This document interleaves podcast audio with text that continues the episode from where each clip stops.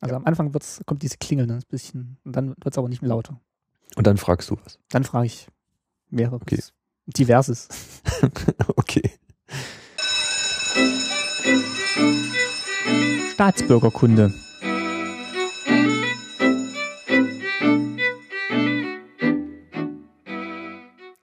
Folge 57, schönen guten Tag. Mein Name ist Martin Fischer und ich freue mich, dass ihr wieder zuhört bei Staatsbürgerkunde. Ich bin zu Gast in Berlin, genauer gesagt in Berlin-Friedrichshain. Wir sitzen in einer schönen Altbauwohnung. Ähm, und wir, das sind der Hausherr dieser wunderschönen Altbauwohnung, ähm, Ulf Graubner. Guten Abend. Guten Abend. Und äh, Sascha Wüstefeld. Hallo. Hallo. Ähm, ich hatte ja in der letzten Folge schon angekündigt, dass es wieder mal mein Thema geben wird, das wir schon zweimal hatten und diesmal mit hoffentlich sensationeller Soundqualität. Das heißt, wer schon länger dabei ist und zugehört hat, weiß, es geht um das Thema Comic beziehungsweise Comic mit DDR-Bezug. Und vielleicht haben die Namen dem einen oder anderen jetzt schon was gesagt. Äh, da werden wir sicher gleich auch noch drauf kommen. Ähm, vielleicht mal ganz kurz zu den Personen. Äh, Ulf, du bist in Thüringen geboren, so wie ich, äh, nicht weit weg. Und zwar 1964 in Kreiz. Ja. Du weißt ja alles über mich. Ja, ich habe. das ist zumindest das, was ich in diversen Online-Enzyklopädien gefunden habe. Und ähm, von dir weiß ich jetzt gar nicht, ich weiß, dass du 1974 geboren wurdest, Sascha. Das aber, stimmt leider. Nee, das nicht, stimmt nicht. Ne? Aber 70er? Ich bin 75, 75 geboren und zwar in, äh, in Dresden. Das heißt, du hattest kein Westfernsehen. Das können wir schon mal. Kein wissen. Westfernsehen und sonst eigentlich auch nicht viel. Ne? Nee, wir hatten nur kein Westfernsehen. Und wo, also ihr habt beide mal tatsächlich bei dem bekannten deutschen oder DDR-Comic Mosaik gearbeitet. Mhm. Davon kennt man euch vielleicht, aber ihr macht auch noch ganz ja. viele andere Sachen. Ähm, Grafik, Comic, ähm, Illustration verschiedenster Art, teilweise zusammen, teilweise getrennt. Und für ein Projekt, das jetzt gerade aktuell ist und auch noch eine Zeit aktuell bleiben wird, ähm, da kommen wir heute auch noch ausführlich drauf. Das ist das Comic Das Upgrade, das auch ähm, einen sehr starken DDR-Bezug hat, wobei der jetzt nicht so, ähm, ist kein historisches Comic, würde ich sagen. Aber es hat äh, viele historische Inhalte und Gags. Aber fangen wir mal an. Ähm, ihr seid jetzt beide in der DDR geboren noch und habt da auch einen Großteil eures Lebens noch verbracht, also eure Jugend verbracht. Also bei mir waren es tatsächlich dann ja nur elf Jahre mit Jahrgang 79, aber ihr seid da aufgewachsen und habt dann tatsächlich auch das Thema ähm, Ausbildung und Berufswahl noch so mitgekriegt oder musstet euch damit auseinandersetzen. Mhm. Ähm, vielleicht, mhm. könnt, vielleicht könnt ihr mal berichten, ja, ja. Ähm, wie ihr in diesen, in diesen Zweig äh, gekommen seid. Ähm, Grafiker, Comiczeichner war jetzt nicht der Ausbildungsberuf, sondern es wird wahrscheinlich so Richtung Grafiker, Gebrauchsgrafik, Werbegrafiker gegangen sein. Ähm, vielleicht berichtet ihr einfach mal, wie ihr ja, in diese Sparte gekommen seid. Ja, es war halt nicht einfach in der DDR, wenn man Comics zeichnen wollte, ging das eigentlich gar nicht. Also die Leute, die das gemacht haben, die waren fest in ihrem Beruf verankert schon und ähm, man kam da einfach nicht rein, die Stellen waren alle besetzt und man brauchte dafür auch einen Hochschulabschluss irgendwie oder eine, ein Hochschulstudium. Und äh, man musste irgendwelche Umwege finden, wenn man das machen wollte. Also wolltest du das werden? Ich, ich wollte das werden, ja. Ich habe also das Comic-Zeichnen war für mich das Beste, aber man konnte sich eigentlich aus dem Kopf schlagen. Also musste man eine Alternative finden, irgendwas, was so ähnlich ist und dann hoffen, dass man später mal irgendwann nachrutscht, wenn da eine Stelle frei wird. Was waren das die Schritte, die man jetzt von Kreiz aus da logischerweise gehen musste, um sowas dann zu machen? Also, also die erste Überlegung war, man macht so einen, einen artverwandten Beruf, dass man schon mal irgendwie reinschnuppert, irgendwas wie Drucker oder sowas in der Art. Also das war so die erste Überlegung. Auch von der äh, Berufsberatung gab es ja damals noch. Ähm, die haben mich da in so eine Druckerei geschickt und ich habe mir das da angeguckt. Stahlstich, Kreiz, ähm, weiß ich noch. Ja, aber irgendwie hat mir das nicht so richtig behagt. Ich wollte schon, man hat da gesehen, du machst da irgendwelche Sachen mit Maschinen und so, aber so richtig zeichnen konntest du dort eben auch nicht. Ne? Und dann war eigentlich die beste Alternative, das hatte ich auch gelesen in Biografien von anderen äh, Grafikern, die waren erstmal Gebrauchswerber. Also Gebrauchswerber ist ein Beruf, der sich in zwei Sparten unterteilt. Das sind einmal die, die die Schaufenster dekorieren, also die sind Werbegestalter oder Schauwerbegestalter. Und dann gab es die Werbemittelhersteller. Das waren die, die Schrift geschrieben haben, haben auch mal was gemalt, was ins Fenster gestellt wurde. Und so praktische Sachen gemacht. Und das habe ich dann gemacht. Also ich habe dann tatsächlich mich da in diesen Beruf hineingeschraubt. Weil, weil, auch Sachen in der DDR beworben werden mussten oder ja, auf die Vorteile hingewiesen musste werden mussten. zumindest so aussehen. Also es musste, Schaufenster musste äh, so aussehen, als ob es viel Ware gibt. Ja. War ja nicht viel da, aber man musste das Es war da noch Platz Das war die. Kunst, äh, die wir da gelernt haben, das, das so, die drei Hemden da so hinzulegen, äh, damit das Fenster voll aussieht. Indem man da noch so ein bisschen Zeug drumherum gebastelt hat. Und das hat man das hat man gelernt in Kreiz. Nee, in Kreiz war meine war Arbeitsstelle. Nee, nicht Druckerei, meine, äh, das, das, hieß Werbeabteilung der HO, also das war äh, vom HO Kaufhaus und von den ganzen Läden, die zur HO gehört haben, war das eine, eine Werbeabteilung, das war so ein, äh, ja, so ein, so ein Laden, wo wir drin saßen und haben gemalt und gebastelt und geklebt und gebohrt und geschraubt und äh, mit dem, was gerade so vorhanden war. Also wir hatten ja nichts damals. Aber das wenige musste dann schön basteln. arrangiert werden. Das Aber das ja, war äh, wirklich auch so ein richtiger Laden, wo man dann das auch was war, einkaufen war früher, Nee, nee, nee, das war, nee. Äh, so. das war früher mal ein alter Spielwarenladen gewesen, deswegen habe ich Laden gesagt, weil auch noch so eine Schaufensterscheibe war, die war aber verklebt und da Ach, war das, das war nur zu Übungszwecken. Nee, das war nicht Übung. ist ja Frage, wir haben da ne? drin gearbeitet. Also hm. wir hatten da, da war so ein Lager von verschiedenen Flächen, haben wir das genannt. Das sind so große Rahmen gewesen, die mit, äh, mit so Pressspanzeug be, benagelt waren. Mhm. Also wo dann immer wieder Papier raufgeklebt wurde, waren da 2000 Schichten Papier drauf das war für die Außenwerbung, äh, da wurden die immer außen ans, Schaufel, äh, ans, ans Kaufhaus rangeschraubt. Äh, für verschiedene? Für verschiedene, verschiedene Läden dann, oder? Ah, wir haben für verschiedene Läden gearbeitet. Ah, also okay. Also einmal für das große mhm. Kaufhaus, HO-Kaufhaus. Und dann gab es auch noch verschiedene Läden. Da gab es noch HO Lebensmittel, Schmuck, äh, Getränke und äh, Fischhandlung was du dir denken kannst. Es gab ja alles. Also hatte nicht jeder Laden quasi so seinen eigenen Werbegestalter, sondern sie sind nee, wir waren alles, irgendwo hingekommen. Alles, was HO war, es gab ja auch noch Konsum, die ja. hatten eine extra Werbeabteilung. Und wir haben alles bedient, was HO war. Also wir haben auch für so Silvesterveranstaltungen haben wir auch Dekorationen gemacht, Luftschlangen hingehängt von Räumen, die zehn Meter hoch waren. Das ist Wahnsinn.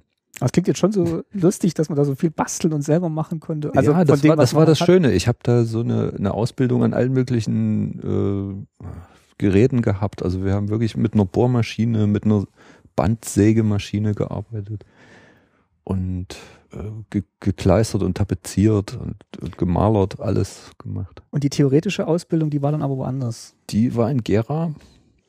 Da gab es also extra so eine Betriebsberufsschule, Meta Böhnert in Gera hieß die. Und äh, da kamen die aus dem ganzen Bezirk Gera. Also weiß nicht, was das alles war. Lobenstein und äh, Jena und da haben sie dann so, so gesagt, hier die, mit Holz, ja. Das sägt man besser mit der, nee, mit der Maserung oder? Nee, sowas gar nicht. Also da ging es dann mehr um äh, Malen und Schriftschreiben und ähm, so diese praktischen Sachen, die haben wir eigentlich bei uns da gelernt in dieser Werbeabteilung. Ne? Und dort äh, gab es dann diese theoretischen Sachen, also da gab es auch so solche Fächer äh, wie äh, äh, was waren das alles? Auch irgendwas mit, sowas auch? Mit Recht auch und so. Und äh, mit Recht? Ähm, ähm, Betriebsökonomie und was man halt und Staatsbürgerkunde, also diese ganz normalen Fächer, Russisch, also was du also dort halt so auch haben musstest, ne, was immer mit dabei war. Fächer auf jeden Fall. die ideologischen Fächer. Aber auch so spezielle Werbefächer. Und das ging dann also, auch drei, drei Jahre oder was? Wie lange hat man da? Ähm, Moment, wie lange ging das überhaupt? ich glaube schon, dass es drei Nee, Jahre das waren nicht drei. Nee. Aber sag mal, ich wenn du sagst gestaltungsspezifische Fächer, Fächer, Jahre, was, was waren das für Fächer, die dann gestaltungsspezifisch ja, es gibt Gestaltungslehre waren? hieß einfach. Wenn ich mhm. noch wüsste, wie die alle hießen. Aber, Aber ich habe noch die Schnellhefter da, da, drüben. Na, da haben wir so, wir haben so Gestaltungsprinzipien gelernt. Wir haben, wir, wir mussten auch so perspektivisch zeichnen. Muss man mhm. richtig so mhm. konstruieren. So ein Schaufenster, weiß ich noch, mit Fluchtpunkt und wie dann da irgendwelche Würfel drin stehen. Mhm, das, das musste man zeichnen cool. und dann musstest mhm. du auch so da Sachen drüber drapieren. Das wurde aber auch in verschiedenen Techniken gemacht. Du musstest auch aus Papier ausschneiden und darauf kleben, solche Sachen. Also diese, diese Zeichnung quasi mhm. nicht ausmalen, sondern mit Papier auskleben. Also Collagen dann, dann, so ein bisschen aus, so, so, so. Ja, eine Papierklebetechnik. Also wir haben alle möglichen Sachen da ausprobiert. Alles, also was irgendwie ging. Im Kindergarten dann so ein bisschen. Ja, also, also wirklich, wirklich so verschiedene ja, Techniken, die dann halt auch in der Gestaltung von so Schaufenstern oder das war ja hauptsächlich erstmal auch wirklich für ähm, ja, Verkauf jetzt erstmal ausgelegt. Also es war Next Generation. Ja, genau. also ähm, Sascha, wie war das, wie war das bei dir? Ähm, hast du was ähnliches gemacht oder war das dein ähnlicher Berufswunsch, dann auch so in dieses Grafische zu gehen oder bist du da anders reingekommen? Naja, also ich bin ja, ich war ja zur Wende erst 14 und äh, weiß aber noch, dass ich so vielleicht mit 12 oder 13 kam meine Mutter mal irgendwie aus dem Betrieb abends äh, halt nach Hause und hat dann so zu mir gesagt, ich weiß jetzt, was du, was du, was du werden willst. und das heißt Gebrauchsgrafiker. Und dann habe ich gesagt, ja, wieso, was soll das sein und so. Also sie hat mir das halt deshalb gesagt, weil ich halt schon immer ganz gerne irgendwie gezeichnet habe und so. Und ich habe auch immer meine eigenen Sachen irgendwie zusammengebastelt. Ich habe so meine, meine, meine eigenen Marken irgendwie als Kind quasi entwickelt, eigene Zigarettenmarke, eigene Getränkemarke und so. Was man mit zwölf so macht. Ja, komisch irgendwie. Eine Zigarettenmarke. habe ich dann so Etiketten irgendwie gemalt, habe die auf, also auf leere Flaschen draufgeklebt. Habe ich übrigens auch gemacht. Ja, also meine, meine Eltern haben ja gesaftet, cool, die haben äh, Johannisbeersaft gemacht und äh, Stachelbeersaft aus dem Garten. Ne? Und ich habe dann so Etiketten gemalt, so richtig mit Johannisbeeren drauf und so mit Schrift. Nee, so schön waren die beiden. Das war aber später dann auch schon, da war ich auch schon Gebrauchswerber, als ich das gemacht habe. Naja, eben genau. Also ich, ich war ja wirklich erst so zwölf oder so und dann, wie gesagt, und dann war, war mir plötzlich klar, ja genau, das muss ich also machen. Da, und dann gab's halt in, in Dresden, ich weiß nicht, du weißt das noch, äh, ich krieg das nicht mehr so richtig zusammen, da gab's doch diese, gab's doch so eine, so eine staatliche Werbeagentur irgendwie, ich glaube, hieß denn die gleich Trewag oder so? Hm. Ich glaube schon. Und, äh, und das kann sein. Da hätte ich mich, wenn es die DDR dann halt noch irgendwie, also wenn, wenn es die Wende nicht passiert wäre, hätte ich mich wahrscheinlich da irgendwie bewerben müssen und so weiter. Das war, ich weiß nicht, ob ich dafür unbedingt hätte studieren müssen, aber wahrscheinlich schon. Also das war jedenfalls alles sehr, sehr unsicher und sehr un, äh, eigentlich fast nicht zu schaffen, weil auch, auch das, also schon, schon, schon irgendwie alleine fürs Abitur musste man bestimmte Voraussetzungen erfüllen. Ich weiß nicht, ob ich die wirklich äh, erfüllt hätte und so. Naja, und dann kam aber glücklicherweise eben die Wende und, im, und ich wollte aber eigentlich überhaupt nicht Comiczeichner werden oder so, weil mir das überhaupt nicht in den Sinn kam, dass, dass es das gibt, so als Beruf irgendwie, ne? Und das ist mir erst dann äh, eingefallen, als Mosaik halt nach Zeichnern gesucht hat. Und daraufhin habe ich mich dann eben beworben. Ich glaube, das war der, die, das war zu der gleichen Zeit, als du auch da angefangen hast. Das heißt, du hast vorher auch nie irgendwie so Figuren gezeichnet doch, oder Comicstrips? Doch, ich habe für mich selber so Comics gezeichnet und dachte aber, naja, die sind ja selber gemacht. Das, das, die richtigen Comics, die werden ja, die werden ja äh, gedruckt. und es war nur so aus der Not heraus, weil wir halt keine Comics hatten und immer wenn, wenn, wenn das Mosaik, das erschien halt nur einmal im Monat. Und dann war das natürlich schnell ausgelesen und dann dachte ich, na, mache ich mir halt meine, meine, meine eigenen Comics irgendwie das habe ich schon gemacht, aber ich habe daraus nie abgeleitet, dass man, daraus, dass man das ja auch wirklich als Beruf machen könnte oder so. Und ich wollte auch nach der Wende weiterhin eben äh, äh, Gebrauchswerber werden und so habe ich dann auch nach einem, nach einem Studium umgetan und so. Aber naja, also unsere, also Ulf und ich, wir hängen halt eigentlich so zusammen, dass ich eigentlich nur durch die Zeichnung so, so eine Art Konstruktionszeichnung der Abrafaxe, die mal im Mosaik abgebildet war und die war halt von Ulf. Das wusste ich aber damals nicht.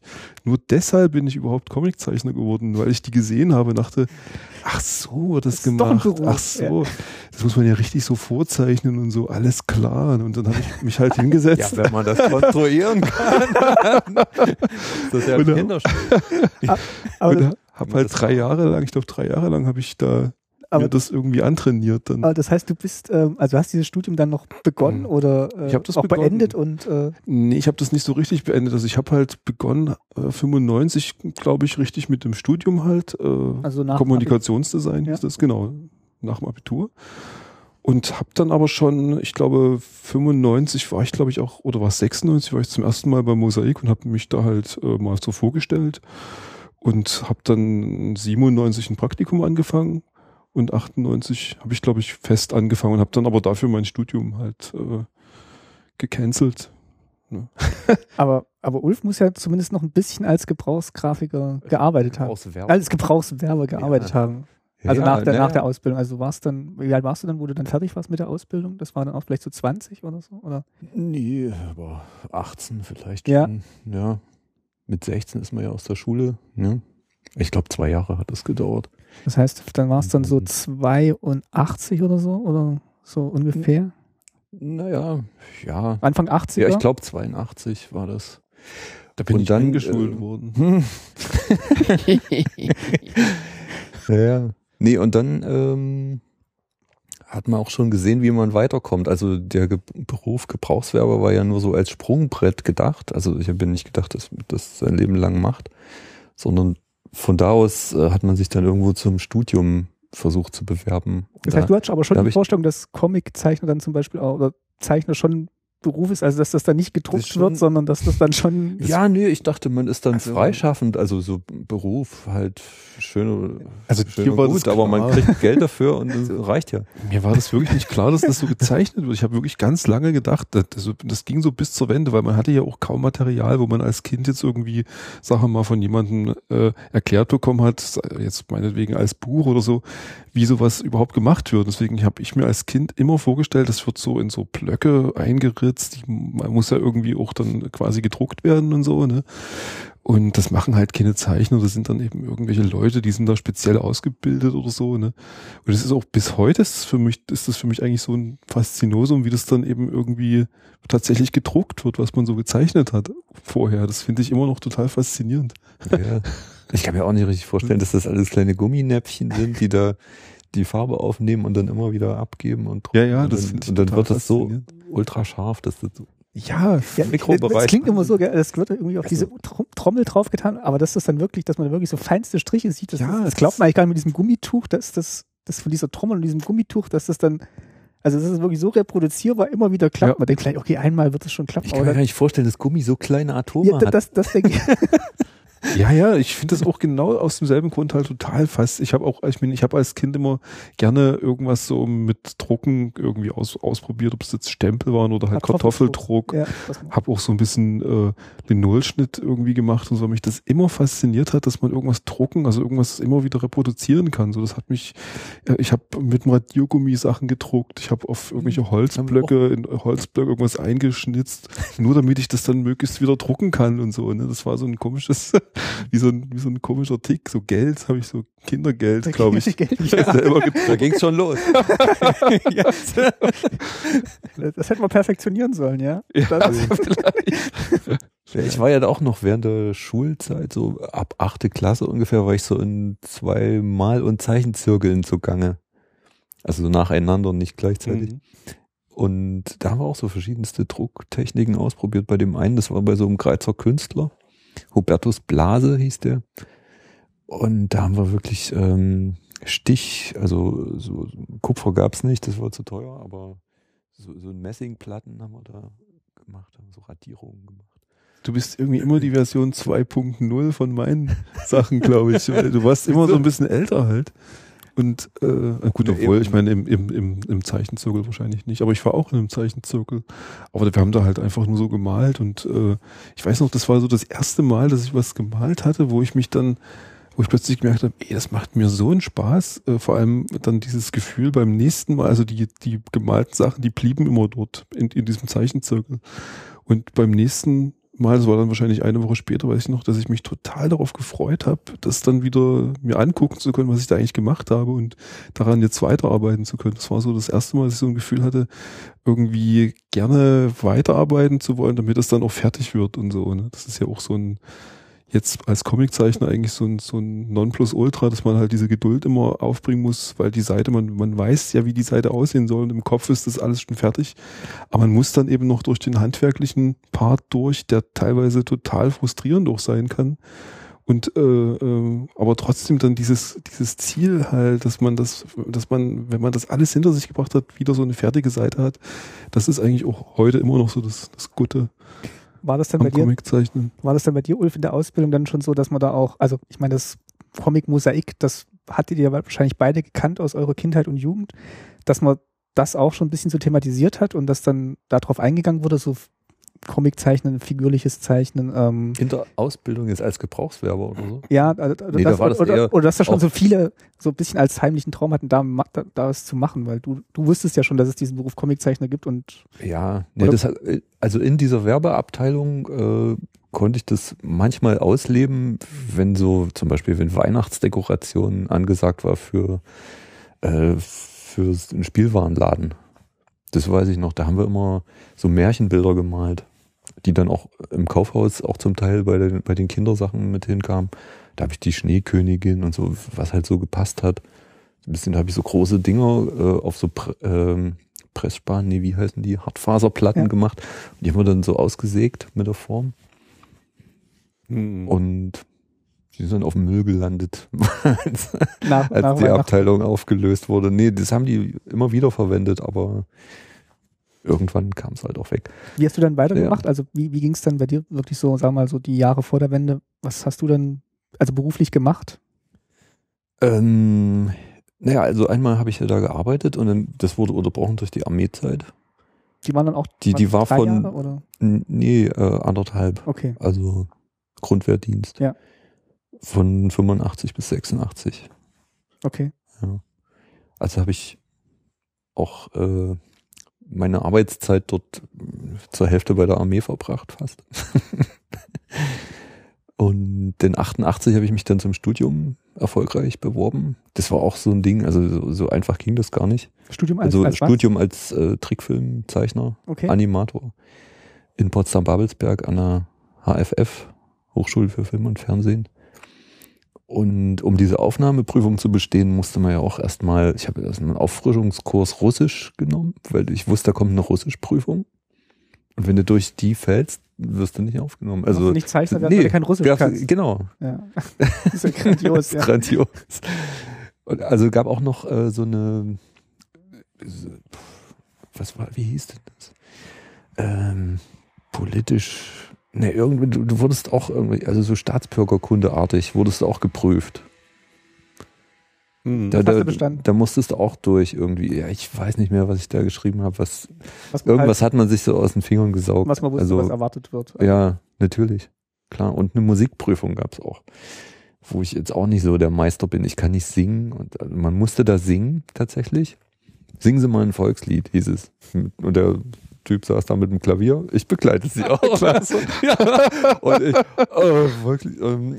Wusstest du, dass das kommt? Oder nee. bereitet man sich darauf vor? Oder das nee, das hast du vielleicht so eine Minute vorher erfahren, von dem der gerade vor dir dran war. Irgendwo einbauen. Kommt einer raus und sagt, übrigens, du musst ein Lied singen. Singen Sie mal ein Volkslied. Ja, hoch auf dem gelben Wagen. Naja, das macht ja jeder. was, aber was anderes wusste ich auch nicht mehr. Hätte ich und selbst da wusste ich auch gerade noch vielleicht die erste Strophe, aber mehr weiß man dann nicht. Es war jedenfalls nix, aber der dann, so, der wusste, der war so ein cooler Typ, der Musiklehrer. Aber du, der hat dann gesagt, okay, hier, ihr wollt zeichnen. der war ganz gnädig. Also musstest du wirklich mal was von dem präsentieren, was du dann studieren wolltest? Oder war das Das war auch mit dabei. Das ging über mehrere Tage, diese Eignungsprüfung. Und äh, man musste tatsächlich auch nach der Natur was zeichnen. Da wurde irgendwie so ein, so ein Korb, hat die Zeichenlehrerin dahingestellt. So wie vom Pilze sammeln. Ich glaube, da waren auch Pilze drin und irgendwelche Wurzeln und Zeug so ein Stillleben, musstest da mit Bleistift irgendwie da abzeichnen. Und äh, erstmal dann, ach so, vorher, bevor man überhaupt zu dieser Eignungsprüfung kam, musste man sich schriftlich bewerben und da auch äh, eine zeichnerische Aufgabe erfüllen. Man musste ähm, na, wie so ein Drehbuch für einen Comic, äh, für, für einen Trickfilm machen, aber ich habe das irgendwie als Comic gemacht. Ich habe einen Comic einfach geschrieben, der, der mir in der Badewanne einfiel. und das musste natürlich, man wusste natürlich, was gefragt ist. Du kannst ja nicht irgendwelchen Quatsch abgeben, du kannst nicht irgendwie Lucky Luke zeichnen oder sowas. Da wärst du hochkantig rausgeflogen, sofort, ne? Sondern man musste irgendwas machen. Was eigenes irgendwie. Nee, was natürlich, was irgendwie aktuell mit noch politisch, aber trotzdem für Kinder und weißt du, und da hatte ich so Abrüstung unter Wasser, hieß das. das war, ich habe es nicht mehr, weil du hast es abgegeben und hast es nicht mehr wiedergekriegt. ich, ich weiß nicht, äh, ob ich noch irgendwo. Was war Abrüstung über Wasser? Das waren irgendwie die, die kleinen Fische und der böse Krake oder so. Der die bedroht, der wollte die aufessen und hat die bedroht mit Waffengewalt. Und irgendwie haben die dann, ich weiß nicht mehr, was der Dreh war, irgendwie haben sie den überlistet mit seiner Tinte. Und dann. Ein Hai spielte da auch mit. Musstest du das noch verteidigen und dann politisch Nee, einordnen? gar nicht. Nee, musstest es nicht verteidigen. War dann, nee, war das okay, war, dann bist du eingeladen. Du hast das hingeschickt und noch mit ein paar Zeichnungen, so war so richtig so eine Mappe.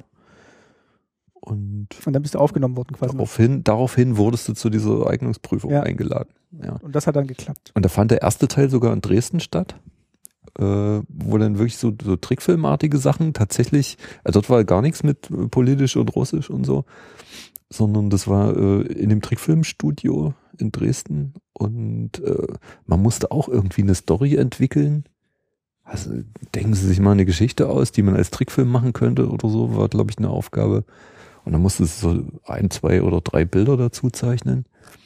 Ich weiß noch, ich habe irgendwas Rotkäppchen und der Wolf habe ich gemacht, aber der Wolf fuhr in so einem Auto irgendwie. so.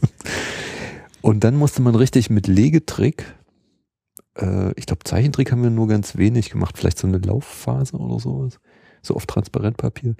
Und dann Legetrick musste man sich so eine Figur basteln. Ich glaube, die hatte sogar die Gelenke mit, äh, mit Druckknöpfen so beweglich. Ah ja, okay, ja, das hat man viel gebastelt, glaube ich, auch so als, also als Kind. Ja, und, das, und, das, und die mhm. konnten man wie so ein Hampelmann, konntest du die so legen. Ja. Da habe ich so, einen, so einen dicken Tarzan, so eine Karikatur von, der hieß halt Tarzan, hatte so ein Leopardenfell. Das war aber so ein, so ein kugelrunder Typ. Und der schwang dann so an so einer Liane und die sollte dann irgendwann zerreißen. So. so das, das haben wir dann wirklich so gemacht. Und das wurde aber in negativ aufgenommen. Also es wurde dann vorgeführt und du hast den, das Ganze in negativ gesehen. Das war alles schwarz und weiße Linien. Weiß ich noch, weil keine Zeit war, das musste so. wohl zweimal entwickelt werden und das hätte wohl ein paar Tage gedauert. Naja. Du willst gerade was sagen, Sascha? Ich wollte eigentlich nur fragen, ob du da eigentlich noch in Thüringen gewohnt hast ja. und dann nach Berlin immer fahren musst oder war das nur eine nee, Fahrt und dann bist du dort geblieben? Nach Dresden oder, so? oder nach Dresden halt? Nee, nach Dresden, das war dort mit Übernachtung. Da hatten die, glaube ich, eine Übernachtung besorgt in Dresden. Mhm. Okay. Oder, weiß ich aber nicht mehr genau. Es kann genauso gut sein, meine Eltern haben da irgendwas besorgt. Mhm. Oder, oder ich weiß es nicht mehr. Ähm, aber du hast dann auch, also das, das ging aber schon über so ungefähr Potsdam? drei Tage. Hm. Und in Potsdam war das auch so. Da haben wir, da weiß ich, da hat man sich privat was besorgt. Mhm. Mhm. Ja, da, da habe ich, hab so ich irgendwie so zur Untermiete bei irgendwelchen Leuten in so einem Einfamilienhaus gewohnt. Aber auch so ungefähr drei, vier Tage. Mhm. Vielleicht ging es auch eine ganze Woche, ich weiß nicht mehr. Aber du hast eigentlich wegen der ganzen Ausbildung und dann Berufstätigkeit und Wehrdienst hast du eigentlich immer noch in Thüringen gewohnt, in Kreis. Und da war dann, das ja, war dann so der erste Studium. Also als es dann wirklich gewesen. losging, ja. äh, 88 im September, ging das Studium los in Potsdam und da, von da bin ich dann ins Studentenwohnheim gezogen. Das war so eine Wellblechbaracke. Ah, das war nicht mal Blech, das waren so Asbest. Welldinger irgendwie. Das war 8, 88. Oder was Blech. Das war 88. Hast du da, hat man sich da schon, irgendwie abgezeichnet, dass da jetzt irgendwas im Umschwung ist, dass da vielleicht jetzt irgendwas ja, passiert oder war man da so im Studium beschäftigt, dass man eigentlich gefreut hat, dass nee, man der, Platz hatte? An der Schule war das schon ein bisschen anders, also als in der übrigen Republik. Also man hat dann so nach einem halben Jahr so langsam mitgekriegt, da, an der Schule, da ist irgendwas komisch, da ist was anderes als draußen. Und das haben auch immer die, die älteren Studenten gesagt, ja, hier, als dann die Wende stattgefunden hatte, haben die gesagt, ja, hier an der Schule hat die schon ein Jahr vor, vorher stattgefunden. Weil unser Schuldirektor war Lothar Bisky, der später dann BDS-Chef war. Ja. Und ähm, der hatte eine internationale Funktion. Der war Schatzmeister von der ASIFA. Das war so ein internationaler Filmverband. Und äh, ich weiß nicht mehr, ob das, ob das wirklich die ASIFA war. Ich muss mal gucken, ist ASIFA nicht nur Trickfilm? Ich weiß es nicht. Jedenfalls war der Schatzmeister von irgendeiner so internationalen Organisation und war deswegen irgendwie äh, unantastbar. Der hatte irgendwie so sowas wie so eine wie so ein Diplomatenpass oder so. Und er konnte da so ein bisschen machen, was er wollte. Dem konnten es nicht so ohne weiteres an die Wäsche. Und deswegen sind dort auch äh, Studentenfilme gedreht worden und auch gezeigt worden innerhalb der Hochschule und auch auf äh, so Festivals in Leipzig und so die äh, für DDR-Verhältnisse undenkbar waren eigentlich. So, so Filme über die NVA, wo so ein, so ein NVA-Soldat begleitet wird und der wirklich sagt, was er denkt, war ja nicht drin sonst. Ah, okay. Hm. Ähm, und dann weiß ich noch, gab es so einen Film über einen Punk, also einen richtigen Ostberliner Punk und seine Freundin die so in so einer schmuddeligen Wohnung gelebt haben. Der hatte so ein kleines Baby, dann, die haben so ein ich Kind von den Filmen sind dann auch später im Fernsehen hat, gekommen. Ja, später sind die im Fernsehen das, gezeigt worden. Sagen, das waren Animationsfilme? Nee, das, nee, waren, nee, das waren Interviews, also das waren Realfilme, also äh, in Schwarz-Weiß gedreht hauptsächlich. Da gab es einiges. Da erinnere ich mich. Äh. Das waren Dokumentarfilme, so mhm. hieß es. Und der, der Film, der mit dem Punk, der hieß Aber wenn man so leben will wie ich, das weiß ich noch weil ich den öfter gesehen habe. Möchte ich alle mal auf DVD haben. Es gibt auch noch so einen anderen, der heißt Das Haus. Ich glaube, das ist auch aus, aus, äh, aus, der, aus der Hochschule, wo es um dieses Alexanderhaus geht, auf dem Alexanderplatz, dieses, äh, diese 20er Jahre Häuser. Und da mhm. war damals die Wohnungsverwaltung drin.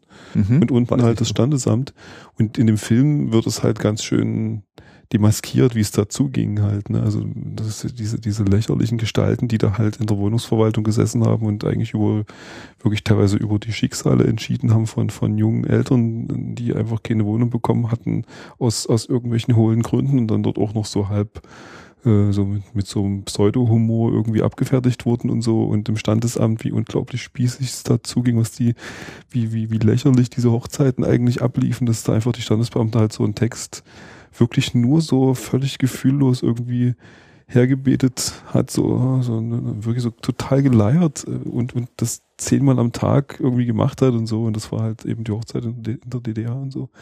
Und das sah alles ganz schön ärmlich aus, aber der Film ist halt wirklich so von, von, weiß nicht, so Ende der 80er halt und der ist bestimmt nicht so gezeigt worden im aber es ist trotzdem interessant, dass der überhaupt gemacht wurde. Ja, eben. Und das, naja, die gibt's ja, Die Freiheit, so. äh, das war eigentlich nur in dieser HFF möglich. Mit dem Wahnsinn. Deswegen, ja. ach. Da gab es eine ganze hm. Reihe solcher Filme. Ich weiß, dass die auch mal wirklich alle im Fernsehen kamen. Und ich habe die damals auch aufgenommen. Ich habe die irgendwo auf Videokassette. Ja? Das war noch nicht zur DVD-Zeit. Die muss man mal retten irgendwie. Die, die Videokassette habe ich irgendwo. Das, krieg, das kommt alles nicht. Also, also das Haus kam manchmal. Und ich glaube, von davon gibt es auch eine DVD. Manchmal gibt es auch solche privaten, so halbprivate oder sogar die Filmemacher selber, die das dann noch auf DVD im Internet irgendwie anbieten und so.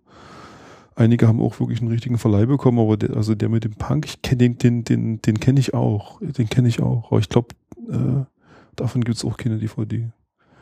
Super interessant. Mhm. Und das war dann so, eigentlich mal so ein kreatives äh, Umfeld, also ein bisschen so ein freieres Umfeld, wo du dann auch schon, also es war ja dann einmal warst du ja. von zu Hause und dann, also von da, wo du geboren wurdest und dann auch so in so einem vielleicht so ein bisschen freieren Umfeld, wo man dann Gleichgesinnte ja, getroffen hat. Ja, das war auch toll. Also man hat da auch andere Leute kennengelernt, auch aus anderen Studienrichtungen, Schauspieler und Regisseure und zum Teil Leute, die man heute noch kennt, die man im Fernsehen sieht. Also Andreas Dresen war zum Beispiel zu der Zeit gerade da, der war da schon so ein kleiner Star an der Hochschule. Er hat da schon tolle Studentenfilme gemacht. Da habe ich jetzt erst den neuen Film gesehen, ähm, als wir träumten, da war ja, der. Ja, den habe ich noch nicht gesehen. Da war der sogar äh, mit einem der Hauptdarsteller in Ludwigsburg äh, mhm. bei uns im Kino und hat dann, hat dann so Fragen beantwortet nach dem mhm. Film. Also es war, der, der, macht auch irgendwie einen total coolen Eindruck, finde ich. Also das, der macht auch echt schöne Filme. Mhm. Ähm, oh. Mal ein bisschen darauf hinzusteuern, wo ihr euch dann so kennengelernt habt. Also du hast dann da studiert und abgeschlossen abgeschlossen. Erfolgreich. Als Animator, ja. Plus dann war eben die Wende und mein äh, damaliger Praktikumsbetrieb, die mich eigentlich auch zum Studium delegiert hatten. Deswegen gab es diese zwei Aufnahmeprüfungen, Trickfilmstudio Dresden. Also erstmal hatte ich dort die Prüfung bestehen müssen. Mhm. Und dann haben die mich sozusagen zum Studium delegiert. Dann gab es diese zweite Prüfung in an der HFF. An der HFF. Ja. Und äh, dort hätte ich auch wieder zurückgemusst. Ich hätte dann in Dresden gewohnt und gearbeitet und hätte im, im Trickfilmstudio eben gearbeitet. Und dadurch, dass die Wende kam und das Trickfilmstudio eigentlich mit der Wende zusammengebrochen ist, weil es nicht wirtschaftlich gewesen wäre oder nicht konkurrenzfähig mit irgendwelchen anderen Trickfilmsachen, waren ja meistens mehr künstlerische Sachen, die die dort gemacht haben, staatlich gefördert und finanziert. Ähm, äh, damit war eben auch mein Arbeitsplatz weg mit der Wende. Es gab dann noch so ein kleines Kämmerchen, also so in diesem riesigen DEFA-Areal äh, gab es noch so zwei, drei Räume, die hatte noch Lutz Stützner gesichert, der hat dort noch so Filme weitergemacht und hat so weiter Aufträge rangezogen. Aber alles andere stand schon, leer. War eigentlich schon im Abklingen. Ja, das, da war nichts weiter. Was hast du da? Was hast du dann gemacht? Also was? Das dann so einzelne Räume vermietet. Ja, der, er hat noch an so einem Trickfilm gearbeitet, der hieß das Weihnachtsmärchen. Und da habe ich noch mitgemacht, da habe ich noch Hintergründe gemalt und auch zum Teil ein bisschen Animationen gemacht. Und da war er immer auf Fördermittel angewiesen und als die mal zu Ende waren, bin ich dann aufgrund dieses Aufrufs äh, nach Berlin gegangen zum Mosaik. Welcher Aufruf war das? Da, da war mal in einem äh, Mosaikheft stand drin, dass Zeichner gesucht werden, weil die alte Generation langsam in Rente geht. Und daraufhin habe ich gedacht, Mensch, das musst du probieren, ne? endlich äh, kannst du Comic zeichnen. War weil das Trickfilm, 91 oder so, ne? Trickfilm hat mich nie so richtig äh, befriedigt, weil du zeichnest da wirklich Wochen und Tage lang an so einer Szene und dann hui, ist die vorbei im Kino. Und wenn da einer gerade nicht hinguckt und du sagst, guck mal, Das habe ich hier. äh, das. Eichhörnchen habe ich gemeint. Da, hast nicht gesehen? Nee. nee. Ich einen Monat dran gearbeitet. naja, das, das war nicht so richtig. Ich, ich wollte dann schon richtig was machen, was auf dem Papier ist und gedruckt, so Bücher und Comics, das war schon mehr mein Ding, so Und dieses war- Medium. Und war Mosaik für euch beide dann so ein, so ein Traumziel? Also Naja, also für mich eher erst dann, als, ich du gesehen gemerkt hast, habe, dass, dass, dass man das ja zeichnen kann. Ja. Äh, nee, also das, das war schon so. Also wie gesagt, 91 war diese erste, es gab zwei äh, Momente. Also das eine war diese, diese, diese Anzeige, wo eben Zeichner gesucht wurden. Das war, glaube ich, 91 in so einem China-Heft irgendwo drin.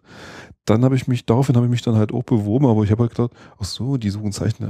Moment, ich habe so schnell irgendwelche Köpfe gezeichnet auf kariertem Papier. Hab das hingeschickt und das wurde natürlich abgelehnt. Und das war aber auch die, die Zeit, wo Ulf sich da wahrscheinlich beworben hat. Und dann War wurde das weg, eben eine. genau und dann wurde das abgedruckt, was du halt gemacht hast und dann wurde mir eben klar, wie man es halt richtig macht und daraufhin habe ich mich dann halt ich habe mich glaube ich dann nie so richtig nochmal äh, beworben, sondern ich bin dann einfach über das Praktikum da reingerutscht und das war dann schon so ein Traum, weil äh, das hängt auch damit zusammen, dass einfach nach der Wende plötzlich ähm, gab es also nicht nur das Mosaik, sondern es gab halt auch Bücher übers Mosaik und man hat halt plötzlich festgestellt, ach so, also wie das halt einerseits eben gemacht wird, wer was macht, das war ja vorher auch unklar.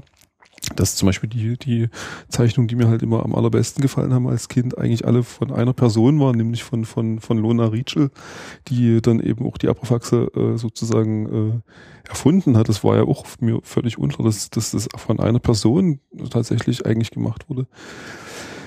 Äh, und, und die hat ja da zu der Zeit auch noch äh, wirklich ganz normal dort äh, im Mosaik äh, gearbeitet und dieser, diese Vorstellung, dass man da vielleicht mal mitarbeiten kann und so, das war einfach so ein extremer Antrieb, äh, dass, ich, dass ich einfach gedacht habe, ich muss das irgendwie schaffen und habe dann wirklich drei Jahre lang, glaube ich, während des Studiums immer wieder jeden Tag halt Zeichnen geübt. Das, also ich konnte mit, mit 18 noch, noch eigentlich noch gar nichts. Das ging dann wirklich erst los, halt, als ich das gemerkt habe, dass man das tatsächlich hinkriegen kann, weil Ulf hat es halt geschafft.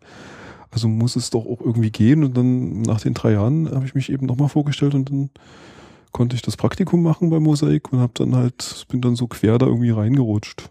Das war dann so Mitte 90er oder Ende 90er so ungefähr. Also mein Praktikum war 97 und Ulf hat 93 angefangen oder Ende 92 so, Dezember nee, 92. nee, am 1. Januar 93. 1. Januar. Genau, und ich habe aber immer, ich habe dann immer halt natürlich, ich war wirklich ein ganz extremer Mosa Mosaik-Fan. Also wirklich, ich habe die Hefte total analysiert und so und habe halt mir die Zeichnung immer ganz genau angeguckt. Äh, war aber nicht in so, einem- in so einem Club oder so. Also so, äh, ich kannte auch, äh, komischerweise waren an, in, also in meiner Klasse, meine ganze Kindheit über, war kein anderer, der irgendwie auch das Mosaik gut fand.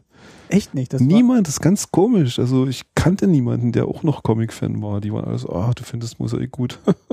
Was aus deiner Naja. Schulklasse oder beim Studium? Schul Schulklasse, Schulklasse. also, also Kinder. aber fanden, Nee, die da gab es schon bei mir einige. aber fanden die dann andere Comics gut oder fanden die Comics generell nicht gut? Weil ich weiß nicht gar nicht, ob so viele andere. Also mir war jetzt zum Beispiel als Kind nicht so bewusst, dass es wirklich noch andere Comic-Hefte gab. Also man kannte dann irgendwie durchs Fernsehen so Zeichentrickserien, die irgendwie aus dem Westen kamen, aber jetzt so, so Comic-Hefte das war für mich eigentlich immer nur das Mosaik und darüber. Doch, also es gab halt einen, der hatte, dessen Eltern haben irgendwie in der ungarischen Botschaft gearbeitet und da kam der manchmal mit Fix und Foxy Heften an, die der irgendwie aus Ungarn mitgebracht hat. Das war natürlich auch der absolute Hammer.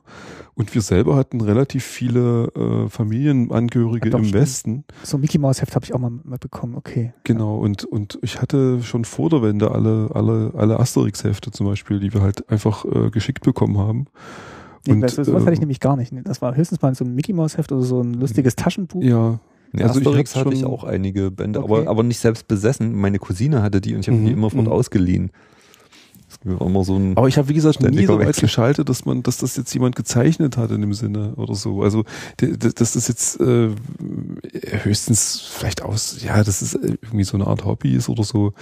Aber dass das wirklich ein richtiger Beruf ist, der auch wirklich echt Arbeit macht und so, das ist mir ganz lange überhaupt nicht klar gewesen.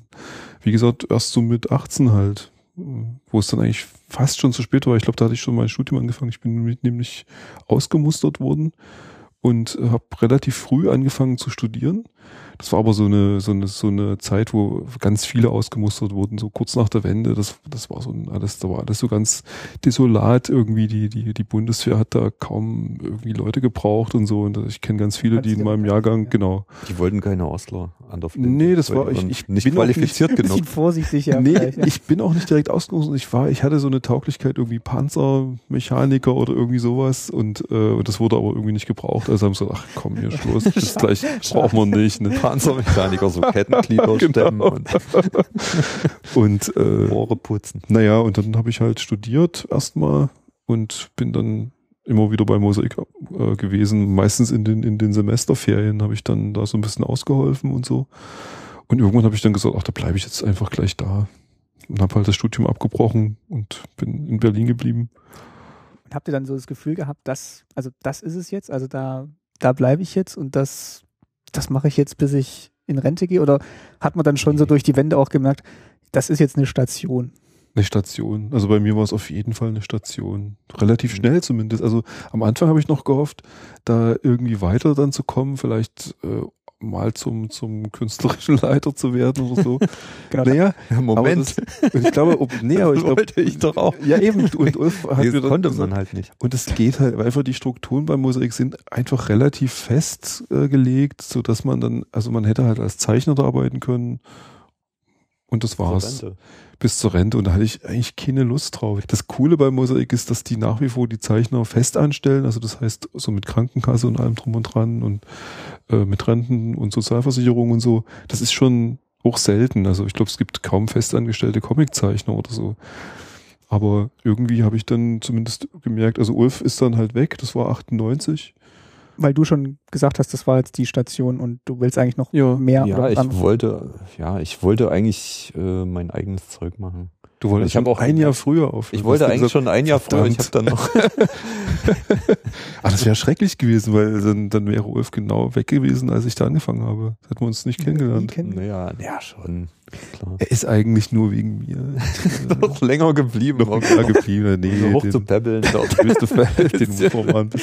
Nee, Ulf war wirklich der Einzige, der sich auch die Sachen mal angeguckt hat. die, du, die du gemalt hast, oder was? Nee, generell dort. Also ich meine, ja. es war halt so, es gab ja auch noch andere Zeichner immer mal, die irgendwie neu angefangen haben und so. Und da hat immer keiner drauf geguckt. Also das war ganz komisch. Also es war so, ja, was, wann ist denn die Seite fertig? Und man wollte aber gerne wissen, ist das jetzt überhaupt gut oder mache ich das richtig oder so? Und äh, natürlich war es nicht gut, aber das hat auch, das hat dann eben auch keiner gesagt, außer Ulf. Der hat dann halt gesagt, nee, Moment mal, das musste, da musste nochmal die Hand oder hier deckt das nochmal sauberer ab, das kann man nicht scannen und so.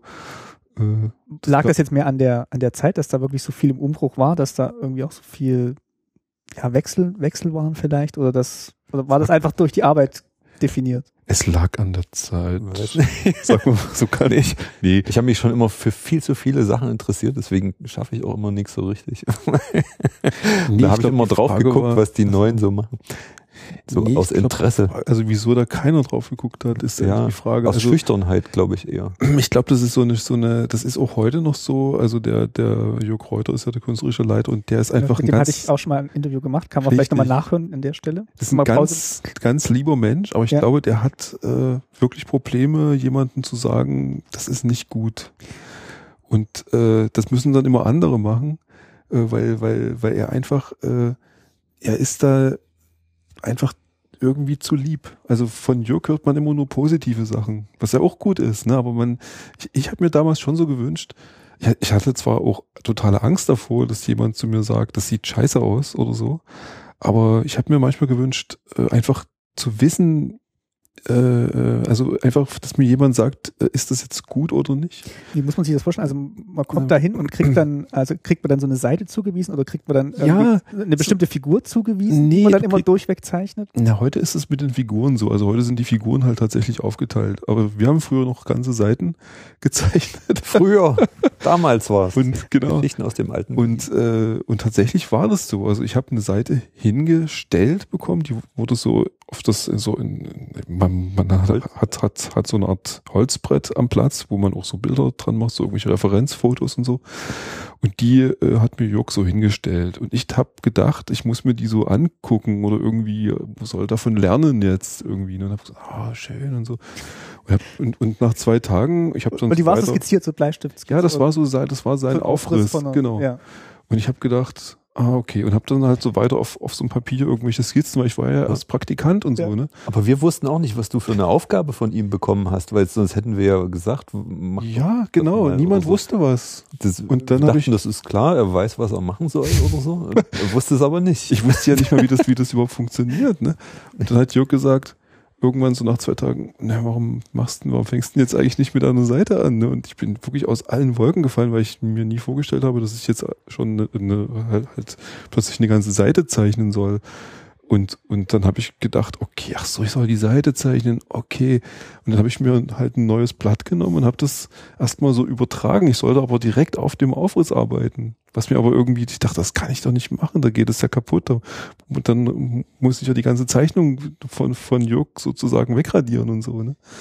Und das war, das war also wirklich ein ganz holpriger Start irgendwie, weil mir einfach keiner was gesagt hat. Und Lona kam manchmal vorbei, die hat aber auch immer nur gesagt so, ach, niedlich und so. Aber man hat immer gedacht, meint ihr das jetzt ernst und so? Klingt irgendwie alles so ein bisschen zu gut. Und von Ulf kam dann eben wirklich die, die wirklich so auch so handwerkliche Tipps hier. Den Pinsel kann man so ein bisschen abschneiden, da ist die Spitze anders oder die Tusche, wenn du, wenn du die, wenn du da Wasser reinmachst, äh, wenn die fest geworden ist und auf die Heizung stellst irgendwie, dann, dann wird es wieder flüssig und so. Und hat solche, solche, solche die alten Tipps, Tipps aus der Werkstatt in ja. Reiz nochmal. da kann man es endlich mal. Und das ich mir solltest halt, du nicht auf die Heizung stellen. Nee. Ich weiß es nicht mehr. Es gab irgendeinen so Trick, weil es war vielleicht auch von Steffen. Nee, so destilliertes Wasser. Destilliertes Wasser reinmachen. Spritzt, damit es nicht fault. Ja, und also nee, auf die Heizung, jetzt weiß ich, die Tusche auf die Heizung stellen, damit sie so ein bisschen dickflüssiger also, wird. wenn sie zu dünn ist, ja. Das war der Trick. Und äh, ich hatte mir das halt auch so vorgestellt, dass einfach, dass man dann immer so ein paar Tipps bekommt und so und, und einfach so das Handwerk lernt. Und das Weil war ja dann. Praktikum eigentlich. Ne? Genau, ich habe ja wirklich nur Praktikum gemacht. Und das war dann, aber dank Ulf war es dann auch tatsächlich so. Also das äh, äh, muss ich schon. Das weiß Ulf weiß, alles nicht ich mehr. gar nicht mehr so in Erinnerung, so im Detail, weiß ich da alles. Und dann habt ihr quasi ein Jahr, ein Jahr zusammengearbeitet. Und dann bist, ja. du, bist du weg und du hast aber noch weiter. Ich habe mich dann an Ulfs Platz gesetzt.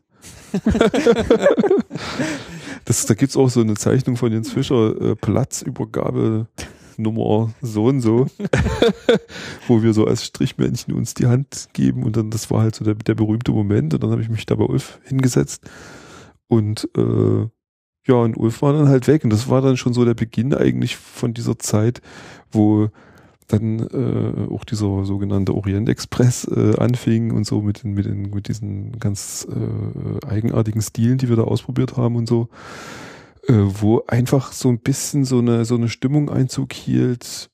Äh, ja, was machen wir jetzt eigentlich als nächstes? Also Lona ging dann auch weg, die ging dann irgendwie in Rente und, und dann war so eine Stimmung irgendwie im Verlag, der ganze Verlag kümmerte sich so um den, um den neuen Trickfilm, der halt gerade gemacht wurde.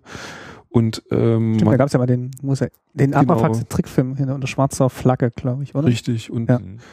und wir Zeichner fühlten uns einfach so ein bisschen so wie, ja, so, so, so alte, äh, ja, so eine, so eine, so eine Art, äh, wie sagt man? Überbleibsel? Äh, Überbleibsel irgendwie, ja, so, wir wollten halt auch was machen, was, was irgendwie zeitgemäß ist und so, ne, und dann, dann gab es ja noch diese Heftreihe von Thorsten Kieker, äh, die äh, glaube ich, nur Abrafaxe hieß. Mit der, also mit dieser Zeitmaschine und diesen Zeit. Genau. Und die war halt so ganz modern gezeichnet und so. Und ich dachte, ja. oh Mensch, warum kann denn das Mosaik nicht so aussehen? Und irgendwann kam auch Klaus mal runter und hat dann so gesagt, so muss das aussehen und hat dann so die, die Abrafaxe hingelegt und meinte aber einfach generell so, äh, also so äh, irgendwie so professionell oder homogen, weil wir damals wirklich total chaotisch halt gezeichnet haben auch, weil einfach, es gab einfach keine führende Hand. Jörg Reuter war nicht mehr künstlerischer Leiter, das wurde dann über ein paar Monate Thorsten. Dann gab es einen, äh, der, der irgendwie alle Zeichnungen plötzlich äh, irgendwie tuschen sollte, was auch komplett schief ging. Dann gab es so zwei, drei Hefte, die halt von einem irgendwie getuscht worden sind.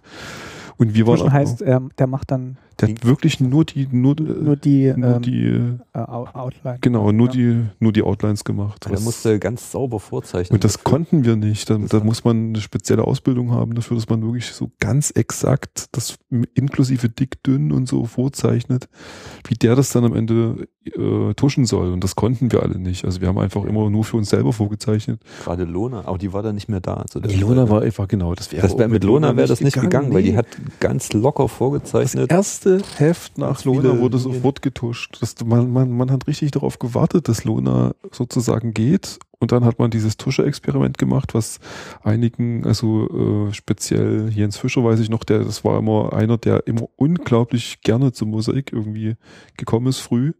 Ah, oh, es geht wieder los. Und dann hat er sofort angefangen zu zeichnen und so. Und als dieses Tusche-Experiment angefangen wurde, war der plötzlich total geknickt. Das war, das, das, dann, da, da, da zog einfach so eine Stimmung ein, wie jetzt, jetzt können wir nicht mal mehr tuschen, jetzt müssen wir bloß noch vorzeichnen und so und irgendwie hat Ach so, das, dass diese Vielseitigkeit dann auch so ein bisschen Ja, auch. genau. Es hat ja, auch aber wir, wir hatten ja auch bis dahin von Lona gelernt, äh, dass das die eigentliche Zeichnung ist, diese, diese Tusche. Das genau. andere, die Vorzeichnung, die kann ja schrottig sein und irgendwie mit aus tausend Linien bestehen, die wieder wegradiert werden. Und die eigentliche Zeichnung ist ja wie, wie, so eine, wie so ein Gerüst dafür. Das ist das, was eigentlich Spaß macht Zeichnung am Zeichnen. Die Tusche, ne? Das ist ja dann so das i-Tüpfelchen. Ja, wenn, wenn, das, wenn das plötzlich entzogen wird. Genau. Und ich kenne das auch, das, äh, das äh, ist bei mir auch schon gemacht worden, dass ich was vorgezeichnet habe und jemand anderes hat es geinkt. Du, du, guckst das an und sagst, was, das hab doch nicht ich gezeichnet. Das, mhm. das, das, das, das bist heißt, du nicht mehr dabei. Also noch diese Aufrisse gemacht und dann wäre einer drüber gegangen, hätte es getuscht. So war das dann. Und dann wäre es eigentlich genau. fast so weit gewesen, dass es dann koloriert wird, oder? Das sind drei, vier Hefte, glaube ich, die halt so äh, eben entstanden sind. Drei, vier Hefte bedeutet drei, vier Monate. Also das, das war schon wirklich so eine Zeit, wo wir überhaupt gar keinen Spaß mehr hatten. Und danach ging aber erst der Orient Express los. Also das war vorm Orient Express. Das waren sowieso die letzten Videohefte alle. Und das weiß ich dann auch noch. Also mit dem Orient Express zog dann wirklich so ein bisschen neuer Stil ein, der sich dann auch in der Serie nochmal Richtig, so ein bisschen also, verändert hat. Also ja, das war auch so ein Ding. Also Lona hatte halt äh, hat zu mir gesagt, du machst jetzt die Abrafaxe. Und dann, das war dann wirklich so auch so ein Schritt, wo man gesagt hat, einer malt dann wirklich alle genau. Figuren, weil sonst war immer pro Seite und man musste dann irgendwie so einen gemeinsamen Stil finden genau, für die genau. Figuren und jetzt dann hat wirklich einer, in dem Fall du, Sascha, dann die Abrafaxe gezeichnet. Das hast du noch festgelegt, so äh, als er weggegangen ist. Genau, es gab halt so eine, so eine Art Wettbewerb, wo halt jeder äh, Zeichner, der damals eben da war, äh, mehrere Blätter mit Abrafaxen vollgezeichnet hat und ich habe das dann halt ich habe dann den Zuschlag sozusagen bekommen, leider muss ich sagen, weil, weil ich habe damals gedacht, einerseits, ich habe zwar gedacht, okay, das ist jetzt echt eine echt eine Chance, vielleicht wirklich weiterzukommen innerhalb des, des Verlages. Aber auf der anderen Seite war ich der neueste, also der jüngste Zeichner. Ich war, glaube ich, 21 oder 22 oder so. Und ich soll das jetzt übernehmen, alleine die ganzen Abrafaxe. Und ich weiß noch, dass Steffen hat dann, also Steffen Jede, der damalige Hintergrundzeichner, hat dann zu mir gesagt, das schaffst du, das ging mir auch so, als ich plötzlich die Hintergründe alle alleine zeichnen musste, habe ich auch gedacht, das kriege ich nie hin und so. Ne? Aber nach einer Weile gewöhnt man sich dann daran und so. Und äh, mir ging das aber nie so. Ich weiß noch, dass ich an der ersten Seite, das war so eine Szene, wo die Abrafaxe irgend so einen komischen Koffer tragen auf dem Bahnhof im ersten Orient Express Heft und die habe ich fünfmal gezeichnet, die Seite, weil ich habe die immer wieder weggehauen oder, oder irgendwie zerrissen oder so, weil ich so unsicher war äh, und dachte, nee, das jetzt, wenn ich die nämlich jetzt einmal so zeichne, die Abrafaxe, dann muss ich die auf jeder Seite wieder so zeichnen. Also, äh, und das ging halt komplett nach hinten los. Und hast du die Vorgabe, die jetzt möglichst so zu zeichnen, wie Lona die gezeichnet hat? Oder war dann schon so ah, diese Stimmung, man probiert jetzt auch mal was Neues aus, so gerade mit diesen äh, ja, diesen Sonderausgaben Abrafaxen, dass man da ein bisschen mehr so. in die Richtung geht? Nee, also eine Vorgabe gab es ja eben keine. Also das war auch wirklich so. Hieß, du machst die Abrafaxe so wie nee, das, du machst die jetzt halt. Ne? Und, und so unausgesprochen, so wie sie immer waren. Bloß als 21-Jähriger oder ich weiß nicht, 21 ist Quatsch, ich war glaube ich 23. Äh, da hörst du nicht so zwischen den Zeilen irgendwie so und hörst halt, du machst das Aerofax, zack, ne? Und dann habe ich es halt gemacht und habe halt natürlich auch immer gedacht, da guckt dann logischerweise auch jemand drauf und so, aber das ist eben auch nie passiert, so dass ich dann irgendwann äh, einfach, ich wurde immer verzweifelter eigentlich, weil ich dachte, warum sagt denn keiner was? Muss ich muss vielleicht noch besser werden oder vielleicht doch eher mich in die Richtung entwickeln oder in die oder in die und keiner hat nie irgendwas gesagt. Und das äh, gab dann eben diesen, diesen, diesen einen krassen Eklat. Also das war dann so der, der, der, der, der äh, Endpunkt dieser eigenartigen äh, stilistischen Entwicklung, dass plötzlich Frank Rolle, das war damals so ein Mosaikhändler, den kennt man noch, äh, nie aus Jesnitz aus kam Jesnitz. der.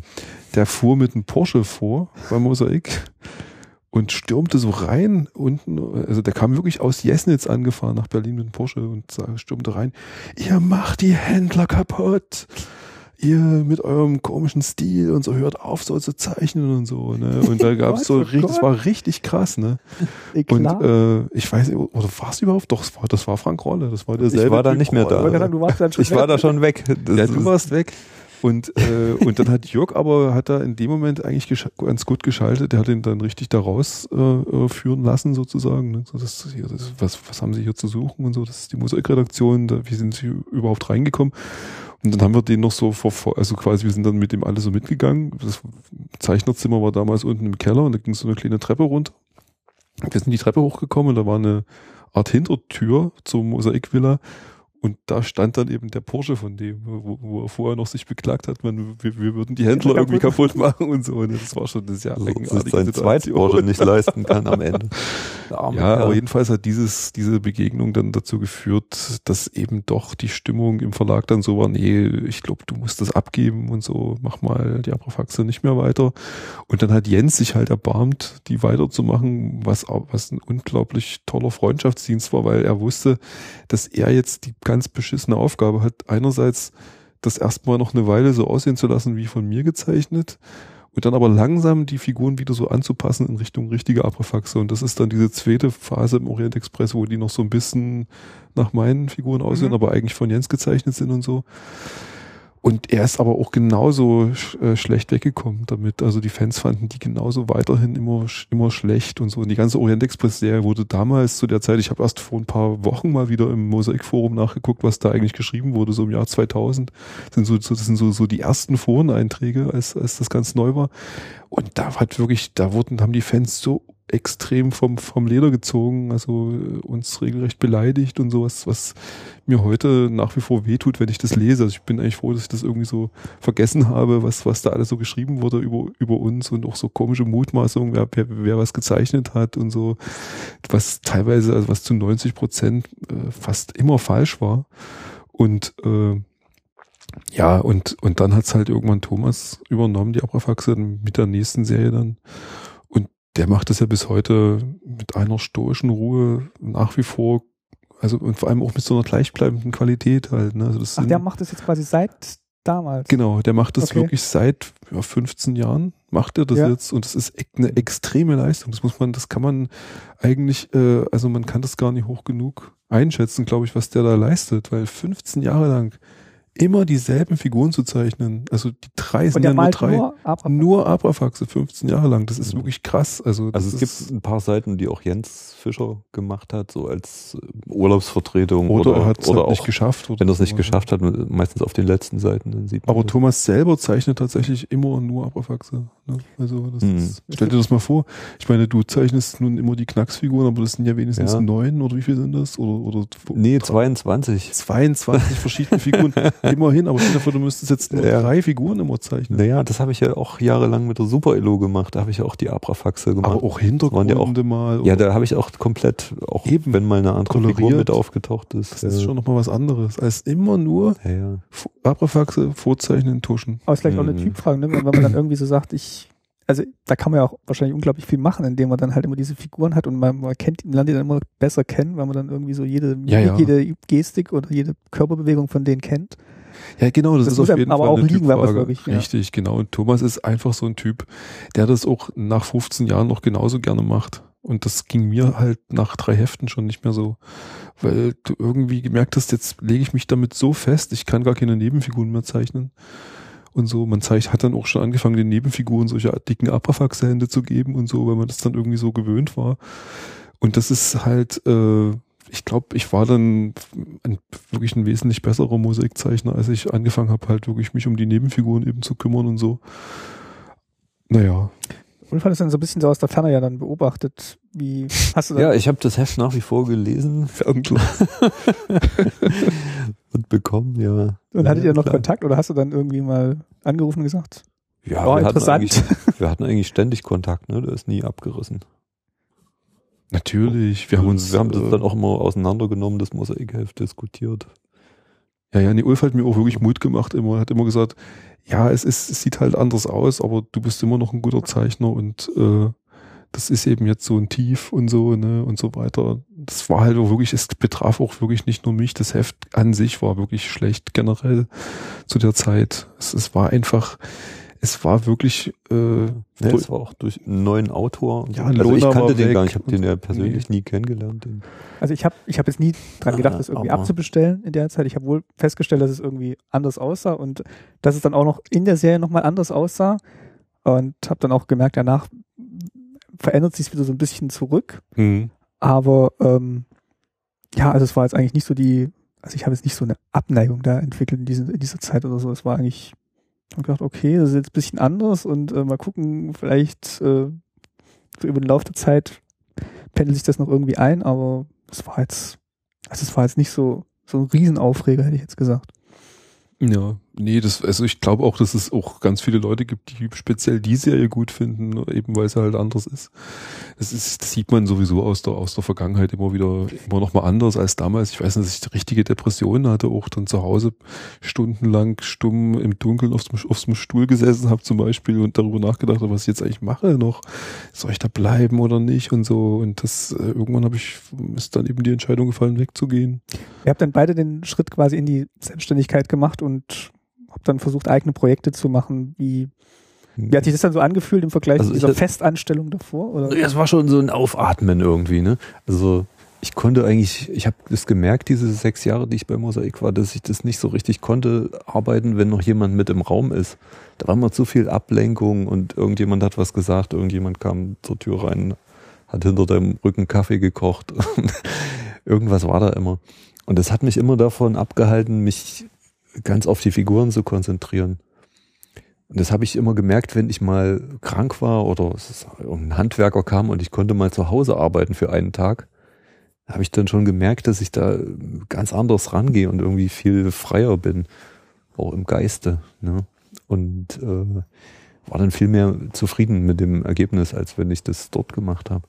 Also es hat mich dort zwar einerseits vorangebracht, weil ich viel gelernt habe, äh, von allein, dass man zuschauen kann, wenn Lona zeichnet und oder man guckt an, sieht tatsächlich, das hat die jetzt gezeichnet. Wahnsinn. Äh, da hat man schon viel draus gelernt. Aber andererseits hat es einen auch gebremst, äh, dadurch, dass so viele Leute da waren. Und da, da wollte ich auch, dann hatte ich eben genug Geld gespart, hatte ich mir gedacht, jetzt um ein Jahr auch notfalls ohne Verdienst auszukommen äh, sonst hätte ich es wahrscheinlich auch nicht gemacht, wäre mir so riskant gewesen. Und dann habe ich einfach gekündigt. Und das ist, gesagt, dann, so, ist dann aufgegangen. Also du hast dann auch also Aufträge ich auch rechtzeitig Bescheid ja. gesagt. Und es ging dann wirklich los. Also äh, ich wollte eigentlich meinen eigenen Comic machen, aber ich kam nicht dazu, bis heute nicht. also vom Upgrade mal abgesehen, aber da zeichne ich ja auch nichts. Also jedenfalls nicht viel. aber äh, damals war es dann so, ich glaube, nach einem Monat Selbstständigkeit kriegte ich einen Anruf von Mosaik von Jens Uwe Schubert. Äh, hast du nicht Lust, die Abrafaxe für die Super Elo zu zeichnen? Der Konstantin Größerow macht das nicht mehr. Und da habe ich natürlich ja gesagt, weil da habe ich äh, für diese vier Seiten die ich da im Monat gezeichnet habe. Also einmal in der Woche, einmal pro Woche, habe ich genauso viel verdient, wie wenn ich bei Mosaik dort die ganze Zeit gesessen hätte. Und habe da, glaube ich, zwölf Seiten gemacht. Allerdings nur Figuren, mhm. weil die Hintergründe hat ja der Steffen gezeichnet. Und die Farbe und, natürlich. Und die Farbe, das wollte ich auch immer gerne selbst machen. Ich wollte eigentlich immer alles bis zum Ende selber machen. Und das äh, war ganz, eine ganz gute Voraussetzung für die Selbstständigkeit, dass man alles äh, selber machen wollte und auch dann letztlich konnte durch einen Computer. Also ich habe auch gerade da, ich glaube, äh, zwei Monate bevor ich mich selbstständig gemacht habe, habe ich mir einen ersten Mac gekauft. Vorher nie am Computer gearbeitet, außer bei Mosaik mal ein bisschen probiert beim Kolorieren. Ja, da haben, wir, da haben wir uns da so durchgehangelt, äh, ab und zu was koloriert. Ne? Ja. Diese, oder dieser Leihauftrag, Leih, das Konzept. Leih, das, das war das erste, was ich überhaupt da das so richtig für Geld mit meinem neuen Computer gemacht habe. Da habe ich so ein Logo gemacht für so ein äh, Einrichtungshaus, Baumarkt, Dings. Das war eigentlich so, so die erste äh, äh so habe ich mit Sascha zusammen das, was er vom Studium noch genau, wusste, so war, da war von Illustrator und ich hatte nie mit Illustrator gearbeitet, da haben wir da irgendwas zusammen gebastelt. Das war cool. Nach, ich habe nach wie vor erstmal einen Entwurf auf Transparentpapier gezeigt. Ich, ich glaube, klassisch. Haben, wir nicht, haben wir sogar Freehand verwendet? Nee, ich glaube Illustrator. Nee, ne? ich hatte schon immer Adobe. Wahnsinn. Ich habe gerade mal dein Portfolio noch offen, was auf deiner Website noch zum. Da sieht man das auch noch. Ja, da das ist das Leih, das Konzept ist, das ist da noch dabei, ja. Kann man Also hier ist, äh, ich verlinke das jetzt auch mal. Also wenn ihr jetzt mitblättern wollt. Am, ziemlich also, am Ende sein, irgendwo, also hier kommen die Logos. Diese, hier kommen erstmal diese, also diese Illustration für das Ritter-Runkel-Buch. Dann, und dann hier diese One-Pager halt. Mhm. Für die Super-Ille und äh, das ist, das ist aktuell. Auch so ein Knacks. Das ist Knacks und äh, du wolltest jetzt wohin zum? Das ist relativ am Ende, das sind dann mal so Logos und sowas. Das heißt, du hast jetzt auch nicht ähm. nur die ähm, Illustration für die Super Illo gemacht, sondern auch eigentlich ganz viel, also hier steht ja, immer Werbegrafik noch mit dabei. Werbe und so Gebrauchskraft. Hier müsste es hier sein. Ah, Live, ja. das Konzept. Ja, das sind so Kleinaufträge eigentlich alles mal gewesen, ne? Für so ein, das war für so einen Silberschmuckladen. Also du siehst, die Schrift ist tatsächlich so am Illustrator so gemacht worden. Und der, das, die ist tatsächlich, das ist keine gängige Schrift, das ist gezeichnet alles. Also die haben wir ja, aus Flächen zusammengesetzt. Und das, das kommt später, glaube ich, auch Also selbst. Hier, äh, da war noch nee. War das nicht hier? aber hier so. Das hier? Ist das Schrift, eine Schriftentwürfe sind das. Okay. Ja, das habe ich auch, das war auch so ein Hobby von mir während der Armeezeit. Da habe ich, das hat mich eigentlich durch die Armeezeit gerettet. Ich hatte immer so ein bisschen äh, Rechenkästchen Papier, das habe ich so zusammengefaltet in die Brusttasche. Dann hatte ich so eine zerbrochene Kreisschablone. Da waren nur so ein paar Kreise noch. Das hat auch an die Brusttasche gepasst und ein Bleistift und so ein kleines Lineal. und da habe ich immer wenn mal Zeit war, Wache, irgendwo im ja. Gefecht, auf einer Gefechtspause. Im Bunker auch. Und so habe ich dann eine neue Schrift entworfen. Und habe ich, ich habe jetzt noch so einen Ordner äh, mit diesen Sachen. Sieht man auch bei manchen Blättern, dass die so gefaltet sind. Das ist auch schon was ins äh, Upgrade, glaube ich, äh, eingeflossen. So diese Würfel. Ist nicht die Würfelschrift so ein bisschen naja, so eine Millimeterpapierschrift. Genau. Weil das ist ja Ulfs Spezialität. Also so äh, überhaupt alles, was mit Grafikdesign, das da ist Ulf für mich so eine Gestalt. Lichtgestalter. Das ER fehlt. Lichtgestalter. Lichtgestalter. Der einfach äh, da ähm. einen ganz besonderen Geschmack hat, den man fast nirgendwo anders findet. Und das gibt dem Ganzen äh, Heft halt auch äh, äh, so einen bestimmten visuellen Reiz. So, das hat so was leicht Gruseliges, wir können leicht ja so, Altertümliches. Wir können ja mal so Richtung Upgrade gehen. Vielleicht kannst du davor noch mal kurz sagen, was du dann so gemacht hast in der Zwischenzeit nach Mosaik und heute? Ja, ich habe. Oder was du jetzt machst. Genau, also ich, ich habe bei, bei Hahnfilm angefangen äh, erstmal. Das war noch gar keine Freiberuflichkeit. Also ich hab, bin hab quasi gekündigt bei Mosaik, weil ich halt bei Hahnfilm schon einen, einen Job hatte. Das war auch so eine Nacht- und Nebelaktion. Da bin ich dann mit dem, mit dem Kündigungsschreiben nachts äh, äh zu Klaus in, äh, in die in die in die Mosaikwilla gefahren, weil das wirklich der letzte Tag war. Klaus, Klaus Schleiter, genau, also Verlagsleiter dann. Richtig. Und und der war aber nicht da, sondern nur sein Sohn. Und dann habe ich dem das da mit zwei Zeugen äh, quasi übergeben, das Kündigungsschreiben. Also dem Sohn von Klaus, der war ja damals nur ein Kind. Eigentlich völlig absurd wieder. Und aber es hat halt so funktioniert und äh, und dann bin ich bei habe ich bei Hanfilm angefangen, aber habe da nur drei Monate äh, leider die arbeiten können. Auch, die haben auch Trickfilme gemacht, oder? Genau, Hanfilm ist halt so eine so eine eigentlich so eine Trickfilm Koryphäe, kann man fast sagen, weil die haben äh, beispielsweise, ich glaube, ein oder zwei Werner-Filme gemacht, so Anfang der 90er, mhm. oder diesen Asterix in, in äh, Amerika, der mhm. ist auch komplett von Hahnfilm. Ganz viele Fernsehserien, Simsalakrim, äh, die Schule der, der kleinen Vampire ist auch von Hahnfilm. Benjamin Blümchen natürlich. Benjamin Blümchen, das sind ja richtige ah, ja Erfindungen von sogar, Gerd Hahn. Ne? Da habe ich sogar mal mitgemacht. Ne? Bibi Blocksberg und so. Und jetzt aktuell Mia and Me, so eine Fernseher. Na, jedenfalls habe ich dabei, und dann war aber diese Kirchkrise und äh, dann sind fast alle rausgeflogen bei Hanfilm. Das war also nach drei Monaten schon. Und dann, äh, weil da ganz viele Verträge irgendwie geplatzt sind und, und, und dann äh, äh, bin ich sozusagen äh, eigentlich ins kalte Wasser gestoßen worden und bin dann halt gleich selbstständig geworden und habe dann erstmal angefangen, so einen Comic zu entwickeln, der hieß mit Sonja und das äh, haben wir ganz, also zusammen mit Hubertus Ruflet, der damals auch vom Mosaik kam als, als Autor und einem Koloristen, der Helge Vogt heißt.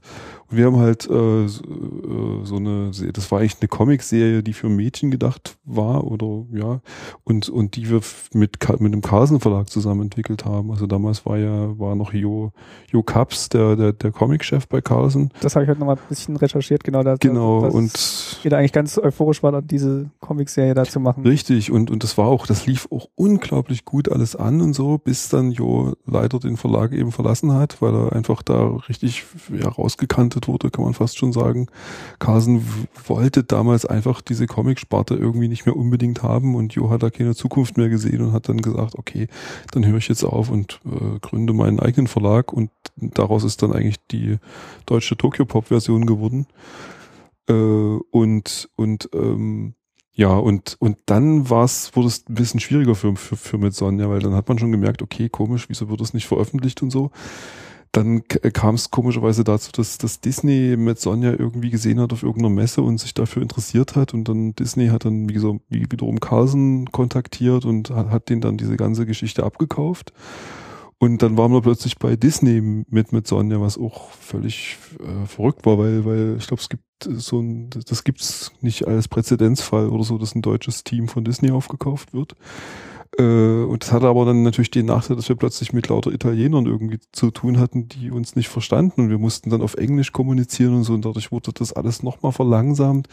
Letzten Endes ist es dann nach fünf oder sechs Jahren ist es dann in Italien irgendwie erschienen, aber nur sechs Ausgaben lang und so. Naja, also das war eigentlich alles so eine relativ unglückliche Geschichte. Ich habe aber ganz viel gelernt in der Zeit. Also habe hab einfach extrem viele Seiten gezeichnet und habe dadurch halt wirklich wahnsinnig viel gelernt. Und äh, ich glaube, da habe ich auch so den so, so einen bestimmten Stil irgendwie dann gefunden äh, in dieser Metzonja-Zeit, den ich auch heute auch immer noch irgendwie zeichne, zumindest in Abwandlung.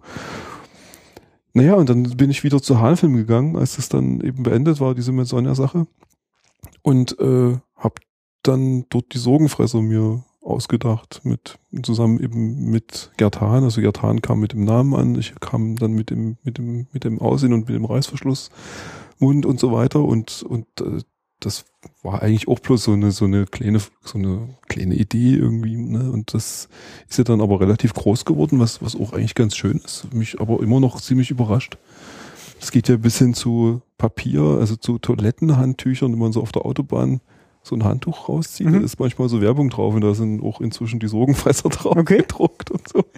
Also, Habe ich auch eins. Das ist schon wirklich krass. Also die laufen halt richtig gut. Dann habe ich dann, dann habe ich noch den kleinen ICE gemacht äh, für die Deutsche Bahn. Dieses Kinder Emblem, was dann in diesen Kinderabteilen dann auch ist, oder? Genau, also das ja. ist so ein, so ein kleiner Plastikzug ja. und da äh, gibt's in, gibt's inzwischen auch schon auch noch andere Züge so als als als als Figur, die jetzt, ich glaube, den das gibt's gerade den Bus, Benny Bus heißt der, den gibt's jetzt äh, im Zug, kann man sich aussuchen, entweder den kleinen ICE oder oder den oder den Benny. Naja, und das sind eigentlich so, davon, davon lebe ich halt so. Das sind, das sind schöne Werbejobs, da äh, arbeite ich fast hundertprozentig in Alleinverantwortung. Bei den Sorgenfressern nicht so sehr, weil da ist auch immer der Gerd Hahn halt mit drin, weil wir uns das halt zusammen ausgedacht haben. Aber beim, bei, bei der Deutschen Bahn, das ist wirklich super. Also da, die geben mir halt den Auftrag und dann, und dann arbeite ich dran und dann gebe ich das ab und das ist ganz selten mal irgendein Änderungswunsch oder so. Genau. Ich mache das wirklich so in Eigenverantwortung und das ist, das, da bin ich denen auch sehr dankbar, weil ich glaube nämlich, dass ganz viele Änderungswünsche einfach nur geschmackliche Änderungen sind.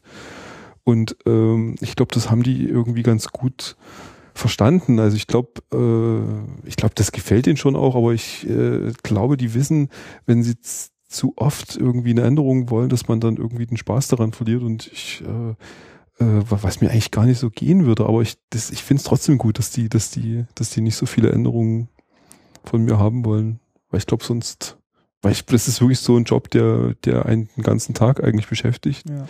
Und äh, wirklich extrem viele Zeichnungen immer wieder äh, braucht und so. Da gibt es einfach so viele äh, Sachen, die mit dem kleinen ICE jetzt gerade auch passieren, so Online-Geschichten und irgendwelche Kinderabteile, die ausgestaltet werden müssen oder äh, bis hin natürlich zu den Comics und so weiter.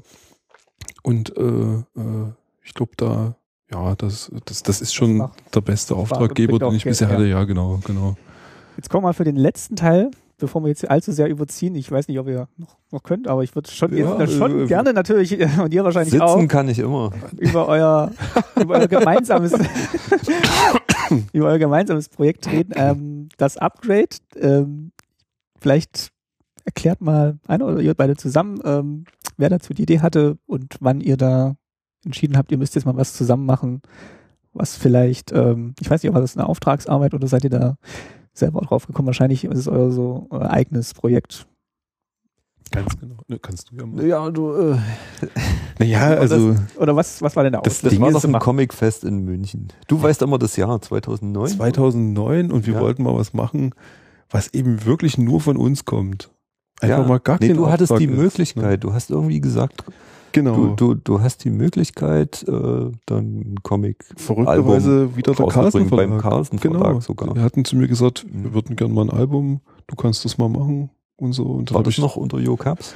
Nee, nee, das, war, das war mit Michael Grönemald. Ach ja. Der auch gleichzeitig bei Reprodukt ist und so. Das habe das nie so ganz verstanden, wie er, also ich glaube, der ist so Freiberufler der betreut ganz viele äh, Projekte, ich glaube auch Flix und so. Und, und der hatte mir damals gesagt, also wenn du uns was anbietest, das würden wir auf jeden Fall machen. Und da habe ich zu Ulf gesagt, Mensch, können wir nicht mal irgendwas machen zusammen? Das wollten wir doch schon immer. Ich bin, wir kannten uns damals über zehn Jahre und wollten eigentlich die ganzen zehn Jahre haben wir immer uns irgendwas überlegt. Ja, wir wollten auch Comic-Zeitschriften machen. Eine Comic-Zeitschrift oder eine Zeitschriftenbeilage oder irgendwie irgendwas. Also es gab immer wieder so den, so, so, so den Bedarf, eigentlich mal was zusammen machen zu können. Hm. Ne? Und, ja. äh, und dann war es plötzlich quasi der Moment gekommen, Ulf stand sofort mit einer Idee auf der, auf der Matte. Ne? und hab geklingelt. In der S-Bahn war das. Also ich, in der, in der U-Bahn in, in, der Hamburg, nee, Münchner, Münchner U-Bahn. war das, genau. Ja. Und da ist das Upgrade eigentlich geboren worden. Ja, in der Münchner U-Bahn. Da hieß es aber noch der Download. Genau, da hieß es noch anders. Der Download. Sag doch mal trotzdem ein oder zwei Sätzen, was da so die Idee war oder was war das Konzept, was du da in der U-Bahn präsentiert ah, hast? Das war so ein schönes Basierte Konzept. auf einem, auf einer kleinen Bleistift-Notiz, die ich im Notizbuch habe. Ich könnte es herholen, aber ich kann nicht, ich bin angekabelt. Also kann, kannst nee, äh, es ging irgendwie, es war so eine Grundidee für eine kleine Geschichte, die mir irgendwann mal eingefallen war. Ich glaube, ich saß auf dem Klo, da fallen mir immer solche Sachen ein. Oder in der Badewanne. Das war Oder in der Badewanne. aktuell. Ich meine, das ist schon wieder sechs Ja, es ging her. um, um den äh, Download von Musik und äh, dass es da so drakonische Strafen für Jugendliche gab. Also die, die im Leben nicht mehr abbezahlen können. Dafür, dass sie irgendwo ein paar CDs runtergeladen mhm. haben die, oder eben MP3s. Mhm. Ja, also das war irgendwie der, der Aufhänger der Geschichte, die, die ich dann so ins Fantastische überhöht hatte, irgendwie von so einem Jungen, der Musik runterlädt und im Laufe der Handlung stellt sich raus, der lädt die nicht aus dem normalen Internet, sondern aus dem Interplanet, aus, dem, aus dem Internet, was eben sich über den Weltraum irgendwie erstreckt. Und er hatte eben Musik von Außerirdischen runtergeladen.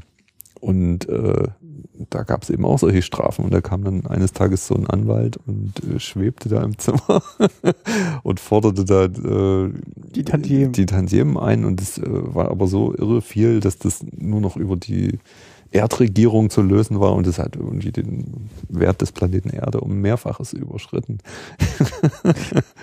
und er musste halt, also plötzlich war das ein Problem des ganzen Planeten Erde und er musste irgendwie da rauskommen. Und dann stellte sich raus, da gab es einen alten Musiker, dem das ursprünglich gestohlen wurde. Es ging speziell um ein Musikstück, muss man mhm. dazu sagen nicht um eine Menge. Hast du schon ein paar, und, das, und der meldete sich, das war ein alter Mann mit einem weißen Bart und das war eigentlich die Konstellation. Also das war die der kleine Ronny. schon so, glaube ich. Nee, die hießen nicht so. Oder, aber, aber der Cosmo Schleim, das kann sein, dass der doch, schon so Der hieß auch schon Ronny, also der, ja? der Download-Typ. Das weiß ich nicht mehr, nee. Doch. Und wir hatten sogar auch schon einen Namen für die Freundin und so. Weil das ja, das, halt also das, was wir dann ausgedacht haben, da genau. hieß der Ronny. Ach so, nee, nicht bei dir Weil der, bei nee, mir im Buch nicht. Nee, nee, nee. Nee, aber als, als wir uns dann halt darüber unterhalten haben, wie wir das jetzt machen konnten ja. mit diesem Download und so. Und da gab's, wir hatten schon, wir hatten auch wirklich coole Ideen, also dass der einfach äh, sich dann immer weiter in seinen äh, runtergeladenen CDs quasi einbaut, einfach, äh, dass man den schon gar nicht mehr irgendwie erreichen kann und selbst seine Freundin muss sich dann durch so ein ganz dünnes Loch bloß noch so zu ihm irgendwie äh, ins Zimmer quälen und so. Und das, das, das war etwas, war eigentlich ganz cool, aber es hat, hat eigentlich so ein bisschen die Geschichte gefehlt. Also die Idee an sich war, war cool, aber es gab noch keine richtige ja, Geschichte. Wir haben das dann weiter ausgearbeitet in, in Richtung, äh, spielt das eigentlich in der DDR oder in der Gegenwart? Genau, ja. Und in der DDR kannst du ja nichts runterladen. Äh, wie, wie, war das? Und dann haben wir so, so eine utopische, äh, böse DDR ausgedacht. Und, also so eine und ihr wolltet das Thema DDR auf jeden Fall machen? Oder ihr ja. hättet auch gleich sagen können, das ist alles zeitgenössisch und ihr macht jetzt hier so Nee, das erschien uns interessanter, das irgendwie mit reinzubringen. Also unsere eigenen Erlebnisse, unsere eigenen Erfahrungen. Auch leichter einfach. Also wir haben halt gemerkt, ja. wenn wir einfach was machen, was wir selber kennen, äh, äh, dann das fällt einem viel leichter darüber eine Geschichte zu machen, als wenn man sich jetzt alles ausdenkt oder so. Ne? Das, das, das, das ist zwar klar, man kann sich jetzt auch irgendwelche verrückten Länder oder Welten ausdenken oder so, aber wir wollten halt was machen, weil wir auch unbedingt die Jugend zeigen wollten von diesem Typen, also wie, wie der auch mal als Kind war und so weiter, was wir selber halt kennengelernt haben und das war dann natürlich unsere eigene Kindheit und so ging das dann eigentlich langsam los, Letzten Endes hat uns aber der Michael Grönewald dann eigentlich davon abgebracht, weil das Ganze äh, halt ein bisschen ähnlich ausgefallen ist zu äh, Hector, Hector Umbra von, von Uli Österle, bei dem, auch, bei dem es auch um so ein mhm. Musikstück irgendwie geht, äh, was die Welt, äh, mit dem irgendwie die Weltherrschaft, mit dem Außerirdischen die Weltherrschaft erlangen wollen. Und dann haben wir da haben wir ganz geschockt, weil wir hatten das halt, also wir kannten, ich kannte das zwar als Name, aber ich habe das, hab nie gelesen und Ulf auch nicht. Und dann hatte uns nee, Michael Grönewald hm. so ein Buch geschickt und wir haben es halt gelesen. Die Parallelen waren letzten Endes gar nicht so stark, aber äh, irgendwie hat es dann doch gereicht, dass wir gesagt haben, ja gut, okay, dann müssen wir doch nochmal was anderes. Das ändert alles. Aber wir wollten jetzt nichts Autobiografisches machen. Ich hatte ja auch zum Beispiel mit Marvel gesprochen, der jetzt wirklich so seine Jugenderinnerung nee, das gerade nicht, das weil da fanden wir schon wichtig. Nee, wir, wir fanden, dass es schon zu viel gibt davon. Also so viel autobiografische Sachen, ja, so wie Graphic Novels. Und wir wollten halt auch unbedingt irgendwas mit Science Fiction noch machen und so und irgendwelchen verrückten Dingen, die halt passieren und so. Und das geht da halt passieren einige. Also wo ich, wo ich erst den ersten Band gelesen habe, habe ich, hab ich dann auch nochmal gelesen ja. dachte ich, oh, das ja, ich auf zehn Bände ausgelegt ist äh, spannend. Ja. Auch als, als Kind und Jugendlicher habe ich neben anderen Sachen auch viel Science Fiction immer gelesen. Also das war auch immer so das Ding, was mich am meisten fasziniert hat, schon als Schulkind. Ich auch. Wir hatten nebenbei gesagt keinen Fernseher zu DDR-Zeiten. Also wir nicht mal DDR-Fernsehen gucken im Gegensatz zu Sascha. Ja in Dresden hatte einen Fernseher, aber keinen Westfernsehen. Ich habe immer du in deinen Garten geguckt. Ja. Nach der Schule, das war das Einzige, was da gerade lief. Auf dem, auf dem zweiten Hauptsache es hat geflimmert. Ja, ja, genau. Und wenig war man zufrieden. Ja, das hat genug. Nee, ja. aber meine Oma hatte einen Fernseher. Schwarz-Weiß natürlich, gab es keinen Farbfernseher, gab es ja erst später, so in 70er Jahren in der DDR. Ähm, und da habe ich immer Raumschiff Enterprise geguckt, wenn es nur ging. Also ich habe das nie komplett gesehen. Also ich weiß nicht, ob ich da im Ganzen vielleicht mal zehn Folgen gesehen habe in meinem Leben bis zur Wende. Und das, das war schon so das Tollste, was man sich vorstellen konnte. Und dann gelesen halt, also was es so in der DDR gab an äh, wissenschaftlicher Fantastik oder utopischer Literatur, wie das ja, da hieß. Ich hatte mit meinem Papa jetzt vor kurzem eine Folge gemacht, also er liest ja unglaublich gern hier Menschen wie Götter von Snegow oder Prokop, wer stiehlt schon Unterschenkel. Ähm, also wirklich diese fantastische Literatur der 60er, 70er ja. Jahre und so. Das, das habe ich alles hier stehen, ich habe es aber nicht gelesen, weil ich also bis dahin noch nicht vorgedrungen. Also Prokop ist wirklich Stanislav Lem habe ich vieles ja. gelesen und äh, auch äh, Werner Steinberg. Mhm, den habe ich jetzt auch nochmal bei der Recherche gefunden, ja genau. Ja. Das Buch ist aber dann, oder das, der erste Band ist aber dann nicht beim Carlsen Verlag erschienen. Das hat sich dann irgendwie zerschlagen oder habt ihr dann die Story so weit verändert, dass ihr das dann naja. Dass es dann nicht mehr aktuell wurde? Nee, also das war dann eigentlich so, dass wir, äh, wir hatten ja dann, also, ja Mensch, wieso ist wieso wie, sind wir nicht bei Carlsen gelandet? Weil der Grönewald da weggegangen ist. Ich glaube, der Michael ist weggegangen und war dann halt bei, bei Reprodukt. Und äh, wir hatten, äh, wir hatten uns dann halt die Geschichte ausgedacht. Ich glaube, das hat ungefähr zwei Jahre gedauert, also bis 2011. Weil, also nicht zwei Jahre, sondern einfach immer wieder mal äh, halt darüber geredet und so, so lange, bis es eben dann uns äh, gefallen hat und wir gesagt haben, okay, damit können wir jetzt eigentlich anfangen. Und dann haben wir fürs Comicfest 2011 in München so einen Flyer drucken lassen. Das war so ein ganz aufwendiger Flyer, der war so fünffach oder vierfach irgendwie gefaltet und auf mhm. dicker Pappe und so. Und den haben wir da überall hingelegt beim Comicfest, überall, also wirklich auf die Treppenstufen, auf die Fensterbretter, äh, auf die immer wieder nach Geländer, immer wieder nachgefüllt alle und so. Da gibt es auch Fotos, wie wir da halt unterwegs sind. Und diese Flyer haben dann eben bewirkt, dass wirklich ein paar Verlager darauf aufmerksam geworden sind. Und da war natürlich auch wieder Reprodukt dabei, die sich, die dann sofort äh, gesagt haben, das machen wir, das drucken wir jetzt und so. Ne? Und wir hatten dann aber schon gemerkt, also weil wir, wir wussten ja, worum es in der, in der Geschichte gehen wird, während auf dem Flyer waren halt so Bilder von, von Ronny und Cosmo so in der DDR. Das ist übrigens das Bild, was bei uns auf dem Blog ganz groß an der Seite ist. Das war auch auf dem Flyer mhm. mit drauf. Und ja. das hatte halt so das Gefühl vermittelt, es wird so ein DDR-Comic, aber lustig gezeichnet, aber es schon, geht schon um die DDR. Und das hat natürlich Reprodukt irgendwie interessiert, äh, aber wir wussten schon, das kann bei denen einfach nicht ins Programm passen, wenn das so wird, wie wir uns das vorstellen. Also wird entweder passieren, dass die uns versuchen, vielleicht davon zu überzeugen, doch was anderes zu machen, also dass es eben wirklich so ein DDR-Ding wird. Weil es gab ja noch keine äh, gezeichneten Seiten, es gab wirklich nur diesen Flyer auf dem aber auch schon drauf stand, erscheint im Frühjahr 2012. Das, aber um uns selbst unter Druck zu setzen, Verlag haben wir das gemacht. Und, und musstet ihr mal irgendwo die Notfalls Geschichte... drucken wir das selber, weil es war ursprünglich als Heftserie gedacht. Wir genau. haben uns immer gedacht, wir machen genau. Hefte mit 20 Seiten. Ich möchte auch immer noch gerne Hefte machen. Weil wir dieses Medium mehr lieben als so Bücher. Also, ja, ja, genau. Man kennt es so aus der Kindheit wahrscheinlich, äh, Mosaik und so. Das ist wahrscheinlich ja, die Verbindung. Die aber auch die ganzen Ami-Hefte. Aber musstet ihr mal erklären, was, was da passiert in diesem Heft? Oder habt ihr waren nee. alle so begeistert von diesem Flyer, dass sie gar nicht Nur nachgefragt haben. Naja, da steht niemand, ja und niemand ungefähr gefragt, drauf. Eigentlich geht. Das machen wir, das machen wir und so. Und wir so, ja, wir wissen doch gar nicht, worum es geht eigentlich. Egal. Das ist egal. wir machen jetzt das und, und so. Und dann haben wir halt. Auch Avant. Avant Verlag, wo wir auch überhaupt nicht reinpassen würden, glaube ich. Und letzten Endes kam dann ja. Phil äh, das war auch auf dem Comicfest in München. Also äh, Phil kam dann er dachte, mit einem Flyer. Das gezeichnet, glaube ich. Ah, der, ach so. Der, der, kam ja zu mir, ach so. ich, kannte den ja schon von früher. Und dann so, ey, klasse. Und dann sag ich, ja, musst du bei Sascha dich bedanken, dass der da drüben ist. Ne? Und ja, und irgendwie rief er dann immer so, äh, immer dort, wo möglichst viel, äh, viele, viele Leute waren, haha, dieser Flyer und so. Ne? Und da Phil ja bei der City war, äh, hat der dann eigentlich, glaube ich, zur City gesagt, macht ihr das mal. Ne?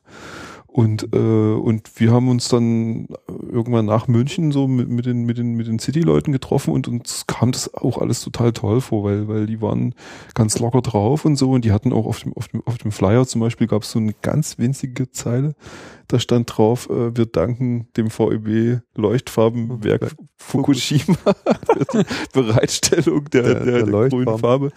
Und selbst das hatten die gefunden und so. Und das hat uns einfach gezeigt, die hatten den Flyer wirklich genau sich angeguckt und so. Und, und, und dann haben sie auch gesagt, ja, kein Problem. Also wir machen, wir können auch Leuchtfarbe und wir, wir wollten halt auch besonders auf aufwendige Cover irgendwie machen, weil das so unsere Passion ist, halt alles so drucktechnisch irgendwie auszu, äh, äh, loten, was, was so geht halt und so. Also wenn man vielleicht mal beschreibt, also das erste, der erste Band kam dann 2012 raus zum genau. Comic-Salon in Erlangen.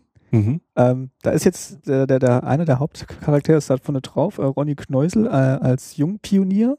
Und da steht eigentlich jetzt auch nur, Ronny Kneusel kann sich teleportieren. Also es ist jetzt schon, das Fantastische ist eigentlich dann schon so ein bisschen vorweggenommen. Und wenn man es dann durchblättert, merkt man eigentlich, also fand ich, wo ich es zum ersten Mal gesehen habe, wirklich so eine unglaubliche Spielfreude eigentlich auch so an verschiedenen äh, ja, Ideen, die man dann vielleicht auch so noch gar nicht gesehen hat in so einem, in so einem deutschen Comic oder äh, jetzt gerade im Vergleich zu Mosaik, also konntet ihr euch da wirklich mal so richtig austun. Ja, ja, ne, man hat natürlich so bestimmte Vorstellungen, wie ein Comic aussieht, den man selber gerne lesen möchte.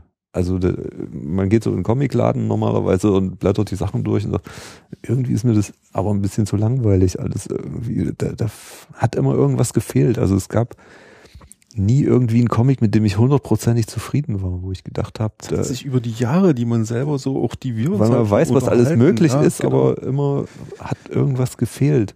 Das Coole war einfach bei uns, glaube ich, dass wir dadurch, dass wir uns schon so lange kannten vorher, äh, eigentlich fast das gleiche Idealbild irgendwie haben von so wie ein Comic irgendwie aussehen sollte. Und irgendwie ist das so eine der coolsten Sachen eigentlich beim Upgrade für mich, ist, dass wir uns halt total blind verstehen, dass man überhaupt nie, man muss die Sätze nicht zu Ende reden, dann sagt der andere wie bei Tick, Trick und Track eigentlich. das ist gleich redet das ein Blatt, ja. genau. Und irgendwie ist das so ein, so ein, so ein wirklich cooles, äh, einfach völlig reibungsloses Arbeiten, ne? Also wo, wo einfach alles so ineinander übergeht und äh, ganz selten eigentlich, dass, dass mal äh, ja, einem was nicht gefällt und so. Was, was dann so grundsätzlich aber total, also das, so grundsätzliche Dinge. Nee, grundsätzlich eigentlich nicht, aber das sind so kleinere Sachen, wo man dann aber merkt, das ist dann am Ende besser geworden dadurch, dass man da nochmal was verändert hat. Also wenn man es jetzt selber alleine gemacht hätte, wäre es wahrscheinlich so geblieben. Aber dadurch, dass hm. der andere dann sagt, ne, man, da, da gibt es einige Beispiele auch, ja, ja, also die wir da, äh, äh, wo, wo, wo Ulf dann halt ein Panel noch, äh, wo ich irgendwie, ich weiß nicht, ich bin mit irgendeiner Szene völlig verzweifelt. Was ist denn hier, warum funktioniert die denn nicht? Das ist die, wo der sich hier, äh, wo der arme Pizza-Junge, der, der Jimmy zum ersten Mal in Würfel zerfällt.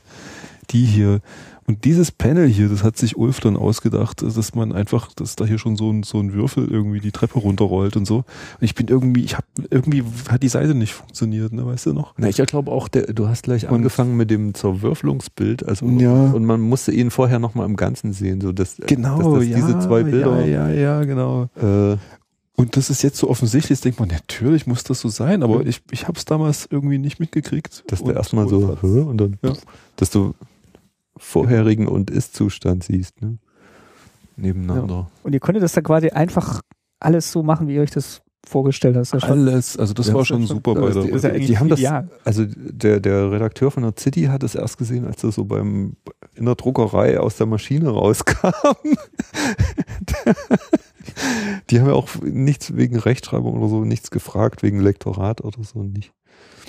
Und auch für welche Zielgruppe das jetzt sein soll, ist das jetzt also für, für, für Kinder daran oder? Daran haben wir gar nicht gedacht. Da, daran denken wir auch. Weil es ja jetzt schon, mit, also es wird nicht. Es ist äh, teilweise freizügig, teilweise ein bisschen blutig, ne? Hier irgendwo am Ende, am Ende, vom zweiten Band. Ja, also da wird es so auch mal blutig, ne? Ja. Aber was ja, also die Kinder, Kinder auch nicht alles auf jeden Fall nicht. Also es ist äh, schon so für, für, für, es ist natürlich jüngere Erwachsene. Also ich merke auf Facebook halt, bei unserer Upgrade-Seite, dass die meisten Likes so aus, aus dem Alter 20 bis 30 kommen.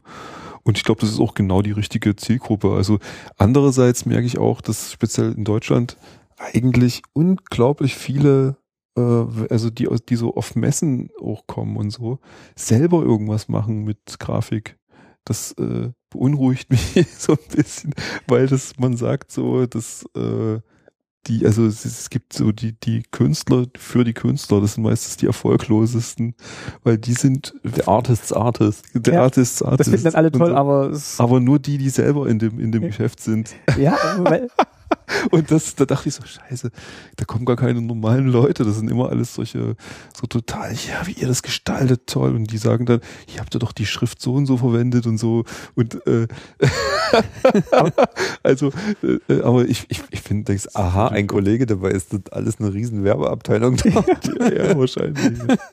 Nee, also das ist schon, äh, es gibt, es gibt schon auch äh, richtige Leser, die, die gar nichts mit Grafik machen. Aber also es sind jetzt drei Bände erschienen. Ich, der, der, dritte momentan erstmal nur so in so einer Kleinauflage und genau. da ist halt, ähm, da ist zum Beispiel auch so, so ein ganzer Teil wie so, wie so ein äh, Magazinbeitrag aus dem, ich glaube, was war es, Rolling Stone, ne? Oder? Mhm, genau. Ja. Das ist auch wirklich mein Lieblingsband, muss ich sagen. Der, oder, oder, der, hinten, ist, oder hinten ist dann wirklich noch hier, äh, wie so in diesen, diesen ganz alten Comics, wo dann diese ja. Batterien da den Geist abgeben. Also, wo du echt denkst, das war aus Platzmangel. Ich dachte, ja. wie zeigt man das jetzt noch, dass das leer Plus ist? Und Minus. Ne?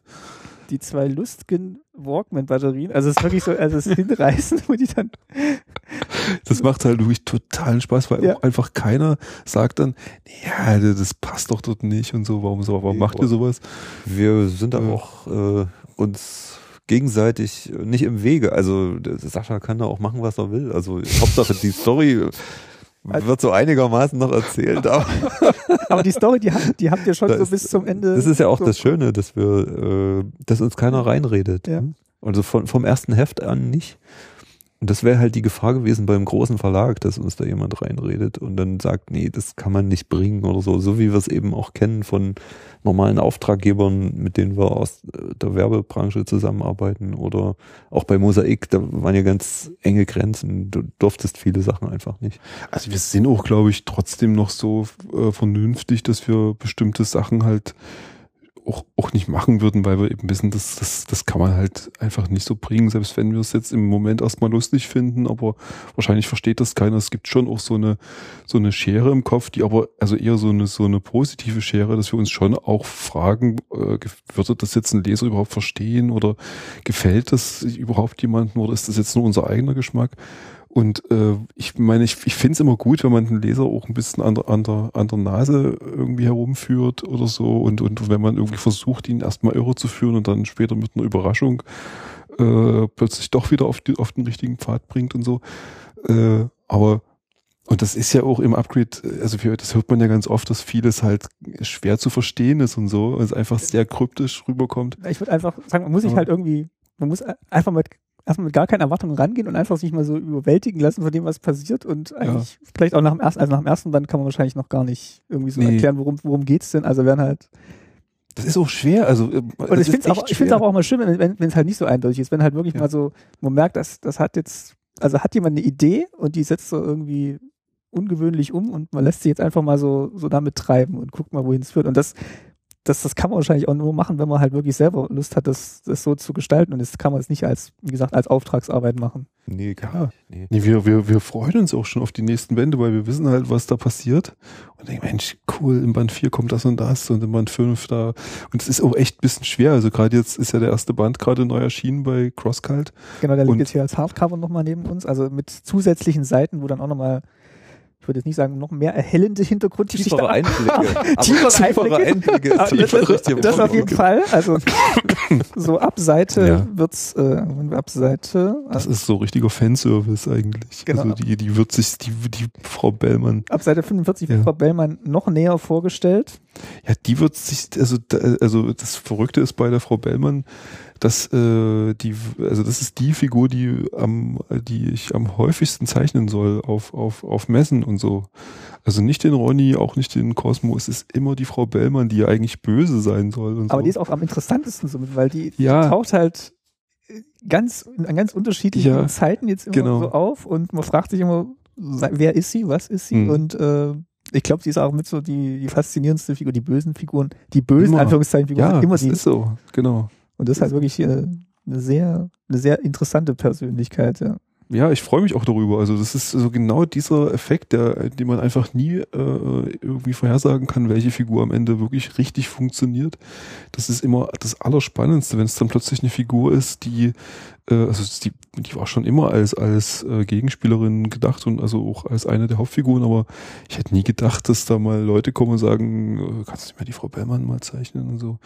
das ist total naja. verrückt eigentlich. Naja, das ist äh, klar, die, schon die einzige Figur mit ein bisschen Sex. Also das, das stimmt. Sexy natürlich. Figur.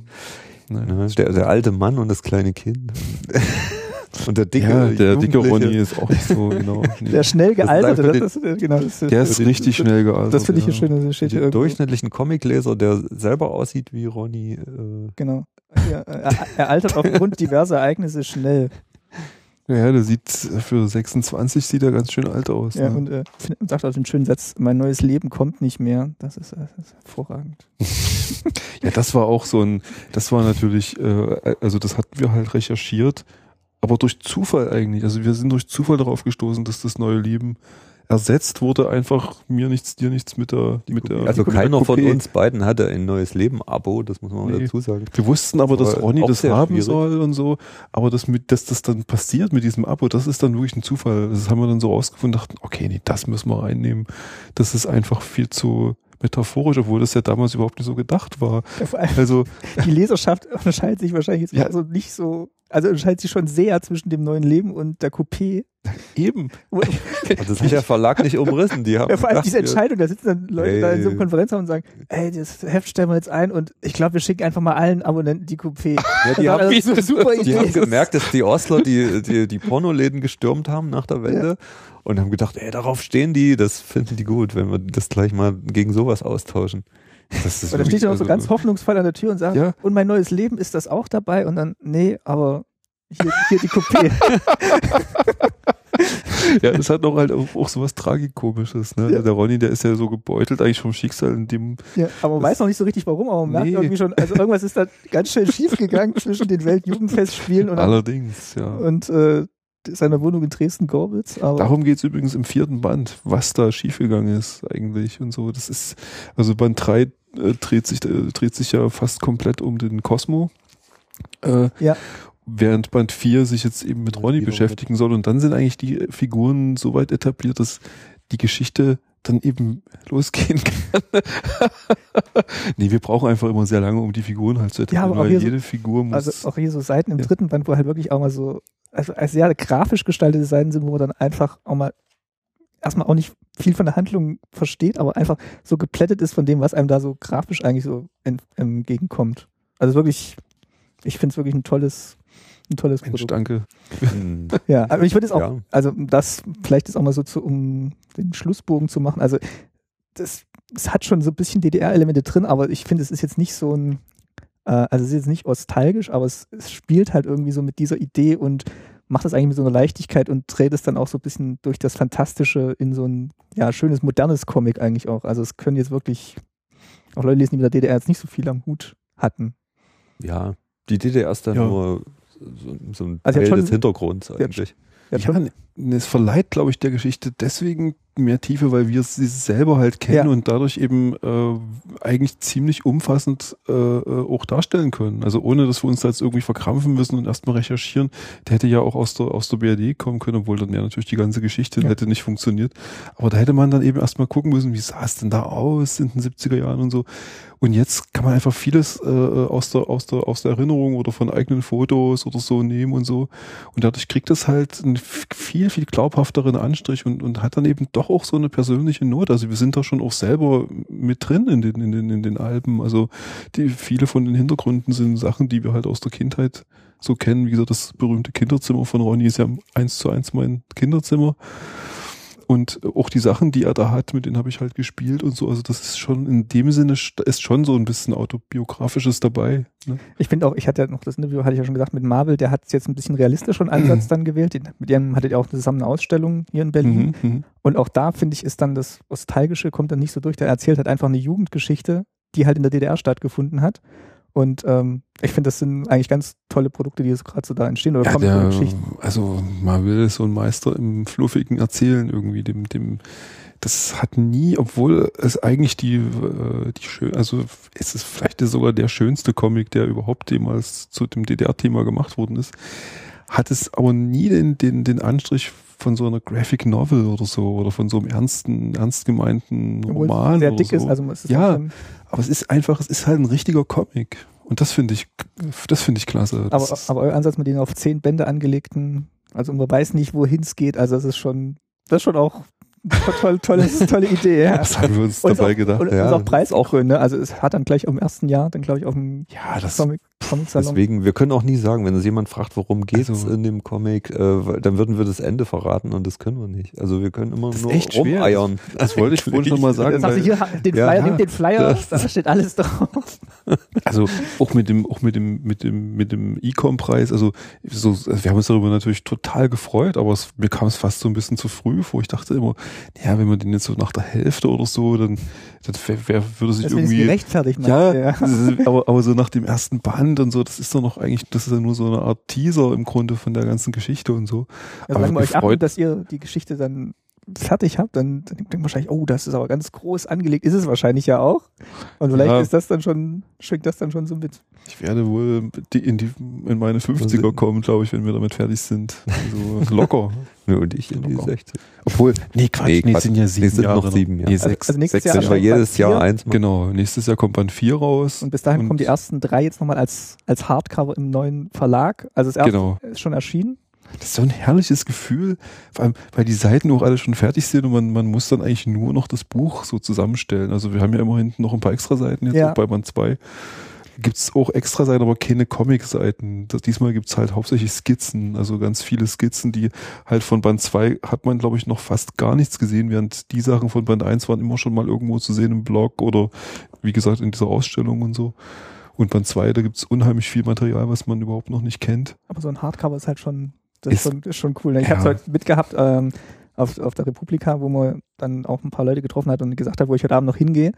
Und dann, dann zeigt man halt sowas und das ist dann schon, also man blättert das dann schon so durch und es ist schon, fühlt sich schon cool an. Also das ist, glaube ich, auch schön, wenn man das dann als, als Autor und Zeichner dann in der Hand hat. Ja, also da müssen wir auch wirklich nochmal CrossCult danken, glaube ich, weil das ist Ja. alles, die sind Auf jeden Fall. so super als Verlag, was Die haben auch alles sich um mitgemacht alles und- kümmern und alles mitmachen und alles organisieren. Das ist für uns völlig verrückt, dass Und die jemand fragen auch, wollt ihr Lack und wollt ihr Leuchtfarben, wo andere Verlage sagen, um Gottes Willen, Ja. das kostet 200 Euro mehr, dann machen wir keinen Gewinn. oder hey, wir haben für euch schon ein Hotel reserviert bei, bei, bei der nächsten Messe. Das ist ein völlig verrücktes Gefühl für uns.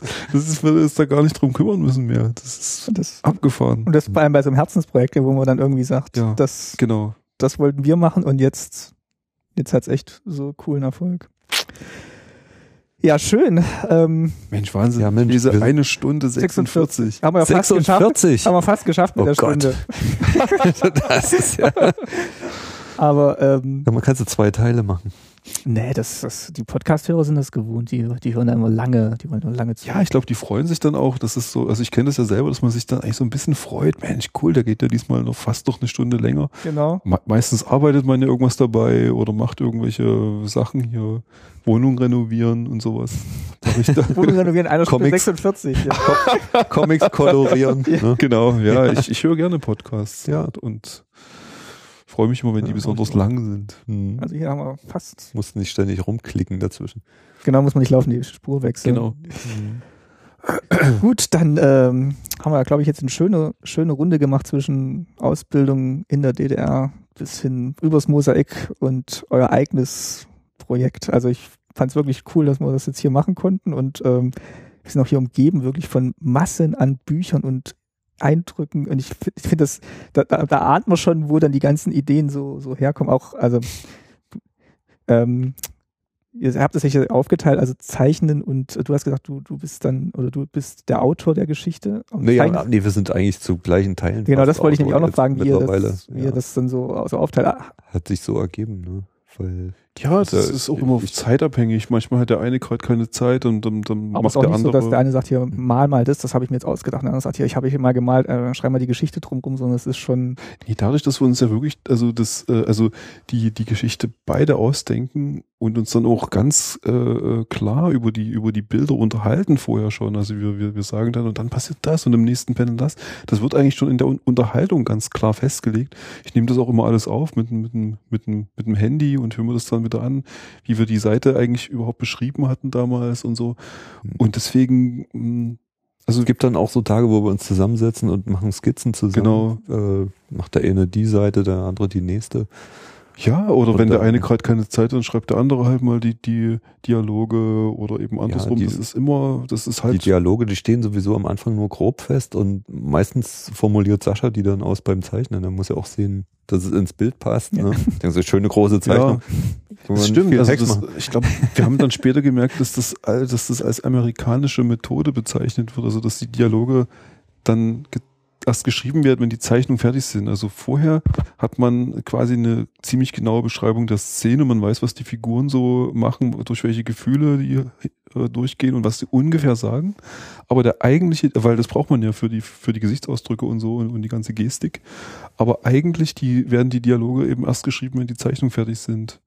Und so wird es halt bei, bei, bei Marvel zum Beispiel gemacht und so. Das hat damals, glaube ich, Stan Lee äh, erfunden, dieses Prinzip. Das, aber das wussten wir gar nicht. Wir haben uns immer so ein bisschen geschämt und dachten, das kann man keinem erzählen. Ja, die Zeichnung, Dialoge die erst später schreiben. So grobes Konzept gekriegt. Ja, genau. Glaub, manchmal nur ein Satz. Oder Möbius, so. das ist ein ganz, ganz äh, berühmte Beispiel. Ach ja, der Möbius, kam damit den, nicht klar. Ne? Den Silver Surfer gezeichnet hat und, und der kam damit nicht klar, dass der gar keine Dialoge hatte. Der hatte einfach nur so eine Seitenbeschreibung und da kommt er hier rein und fliegt auf dem Board irgendwie um den Mond oder so und, und äh, für Möbius war das völlig unklar, wie was er das da zeichnet dabei. Da war gar kein Text. Also es ist wirklich, es ist wirklich ein sehr modernes Comic und ich, also wer es jetzt noch nicht gelesen hat, hat auf jeden Fall genug Zeit, die drei Bände nachzuholen, bis der vierte erscheint und nachzukrübeln, wie die Geschichte weitergeht. Und äh, ja, ich würde sagen, wir machen, machen jetzt Schluss an diesem schönen Maiabend in Berlin und ähm, bedanke mich nochmal bei Ulf und Sascha. Vielen Dank. Wir bedanken uns auch. Ja, vielen Dank auch zurück. Natürlich. Und ja, wir sind gespannt, wie euch die Folge gefällt und äh, gebt doch mal Feedback zum, zum Upgrade oder zu euren Erfahrungen mit den ganzen Comics, die in der DDR gelesen habt oder nicht gelesen habt. Ähm, aber hauptsächlich gelesen habt. Wir wollen mal positiv enden. Also, Auf jeden Fall, ja, immer positiv. Genau. Gut, also vielen Dank euch nochmal und ähm, bis zum nächsten Mal. Danke auch. Tschüss. Ja. Tschüss.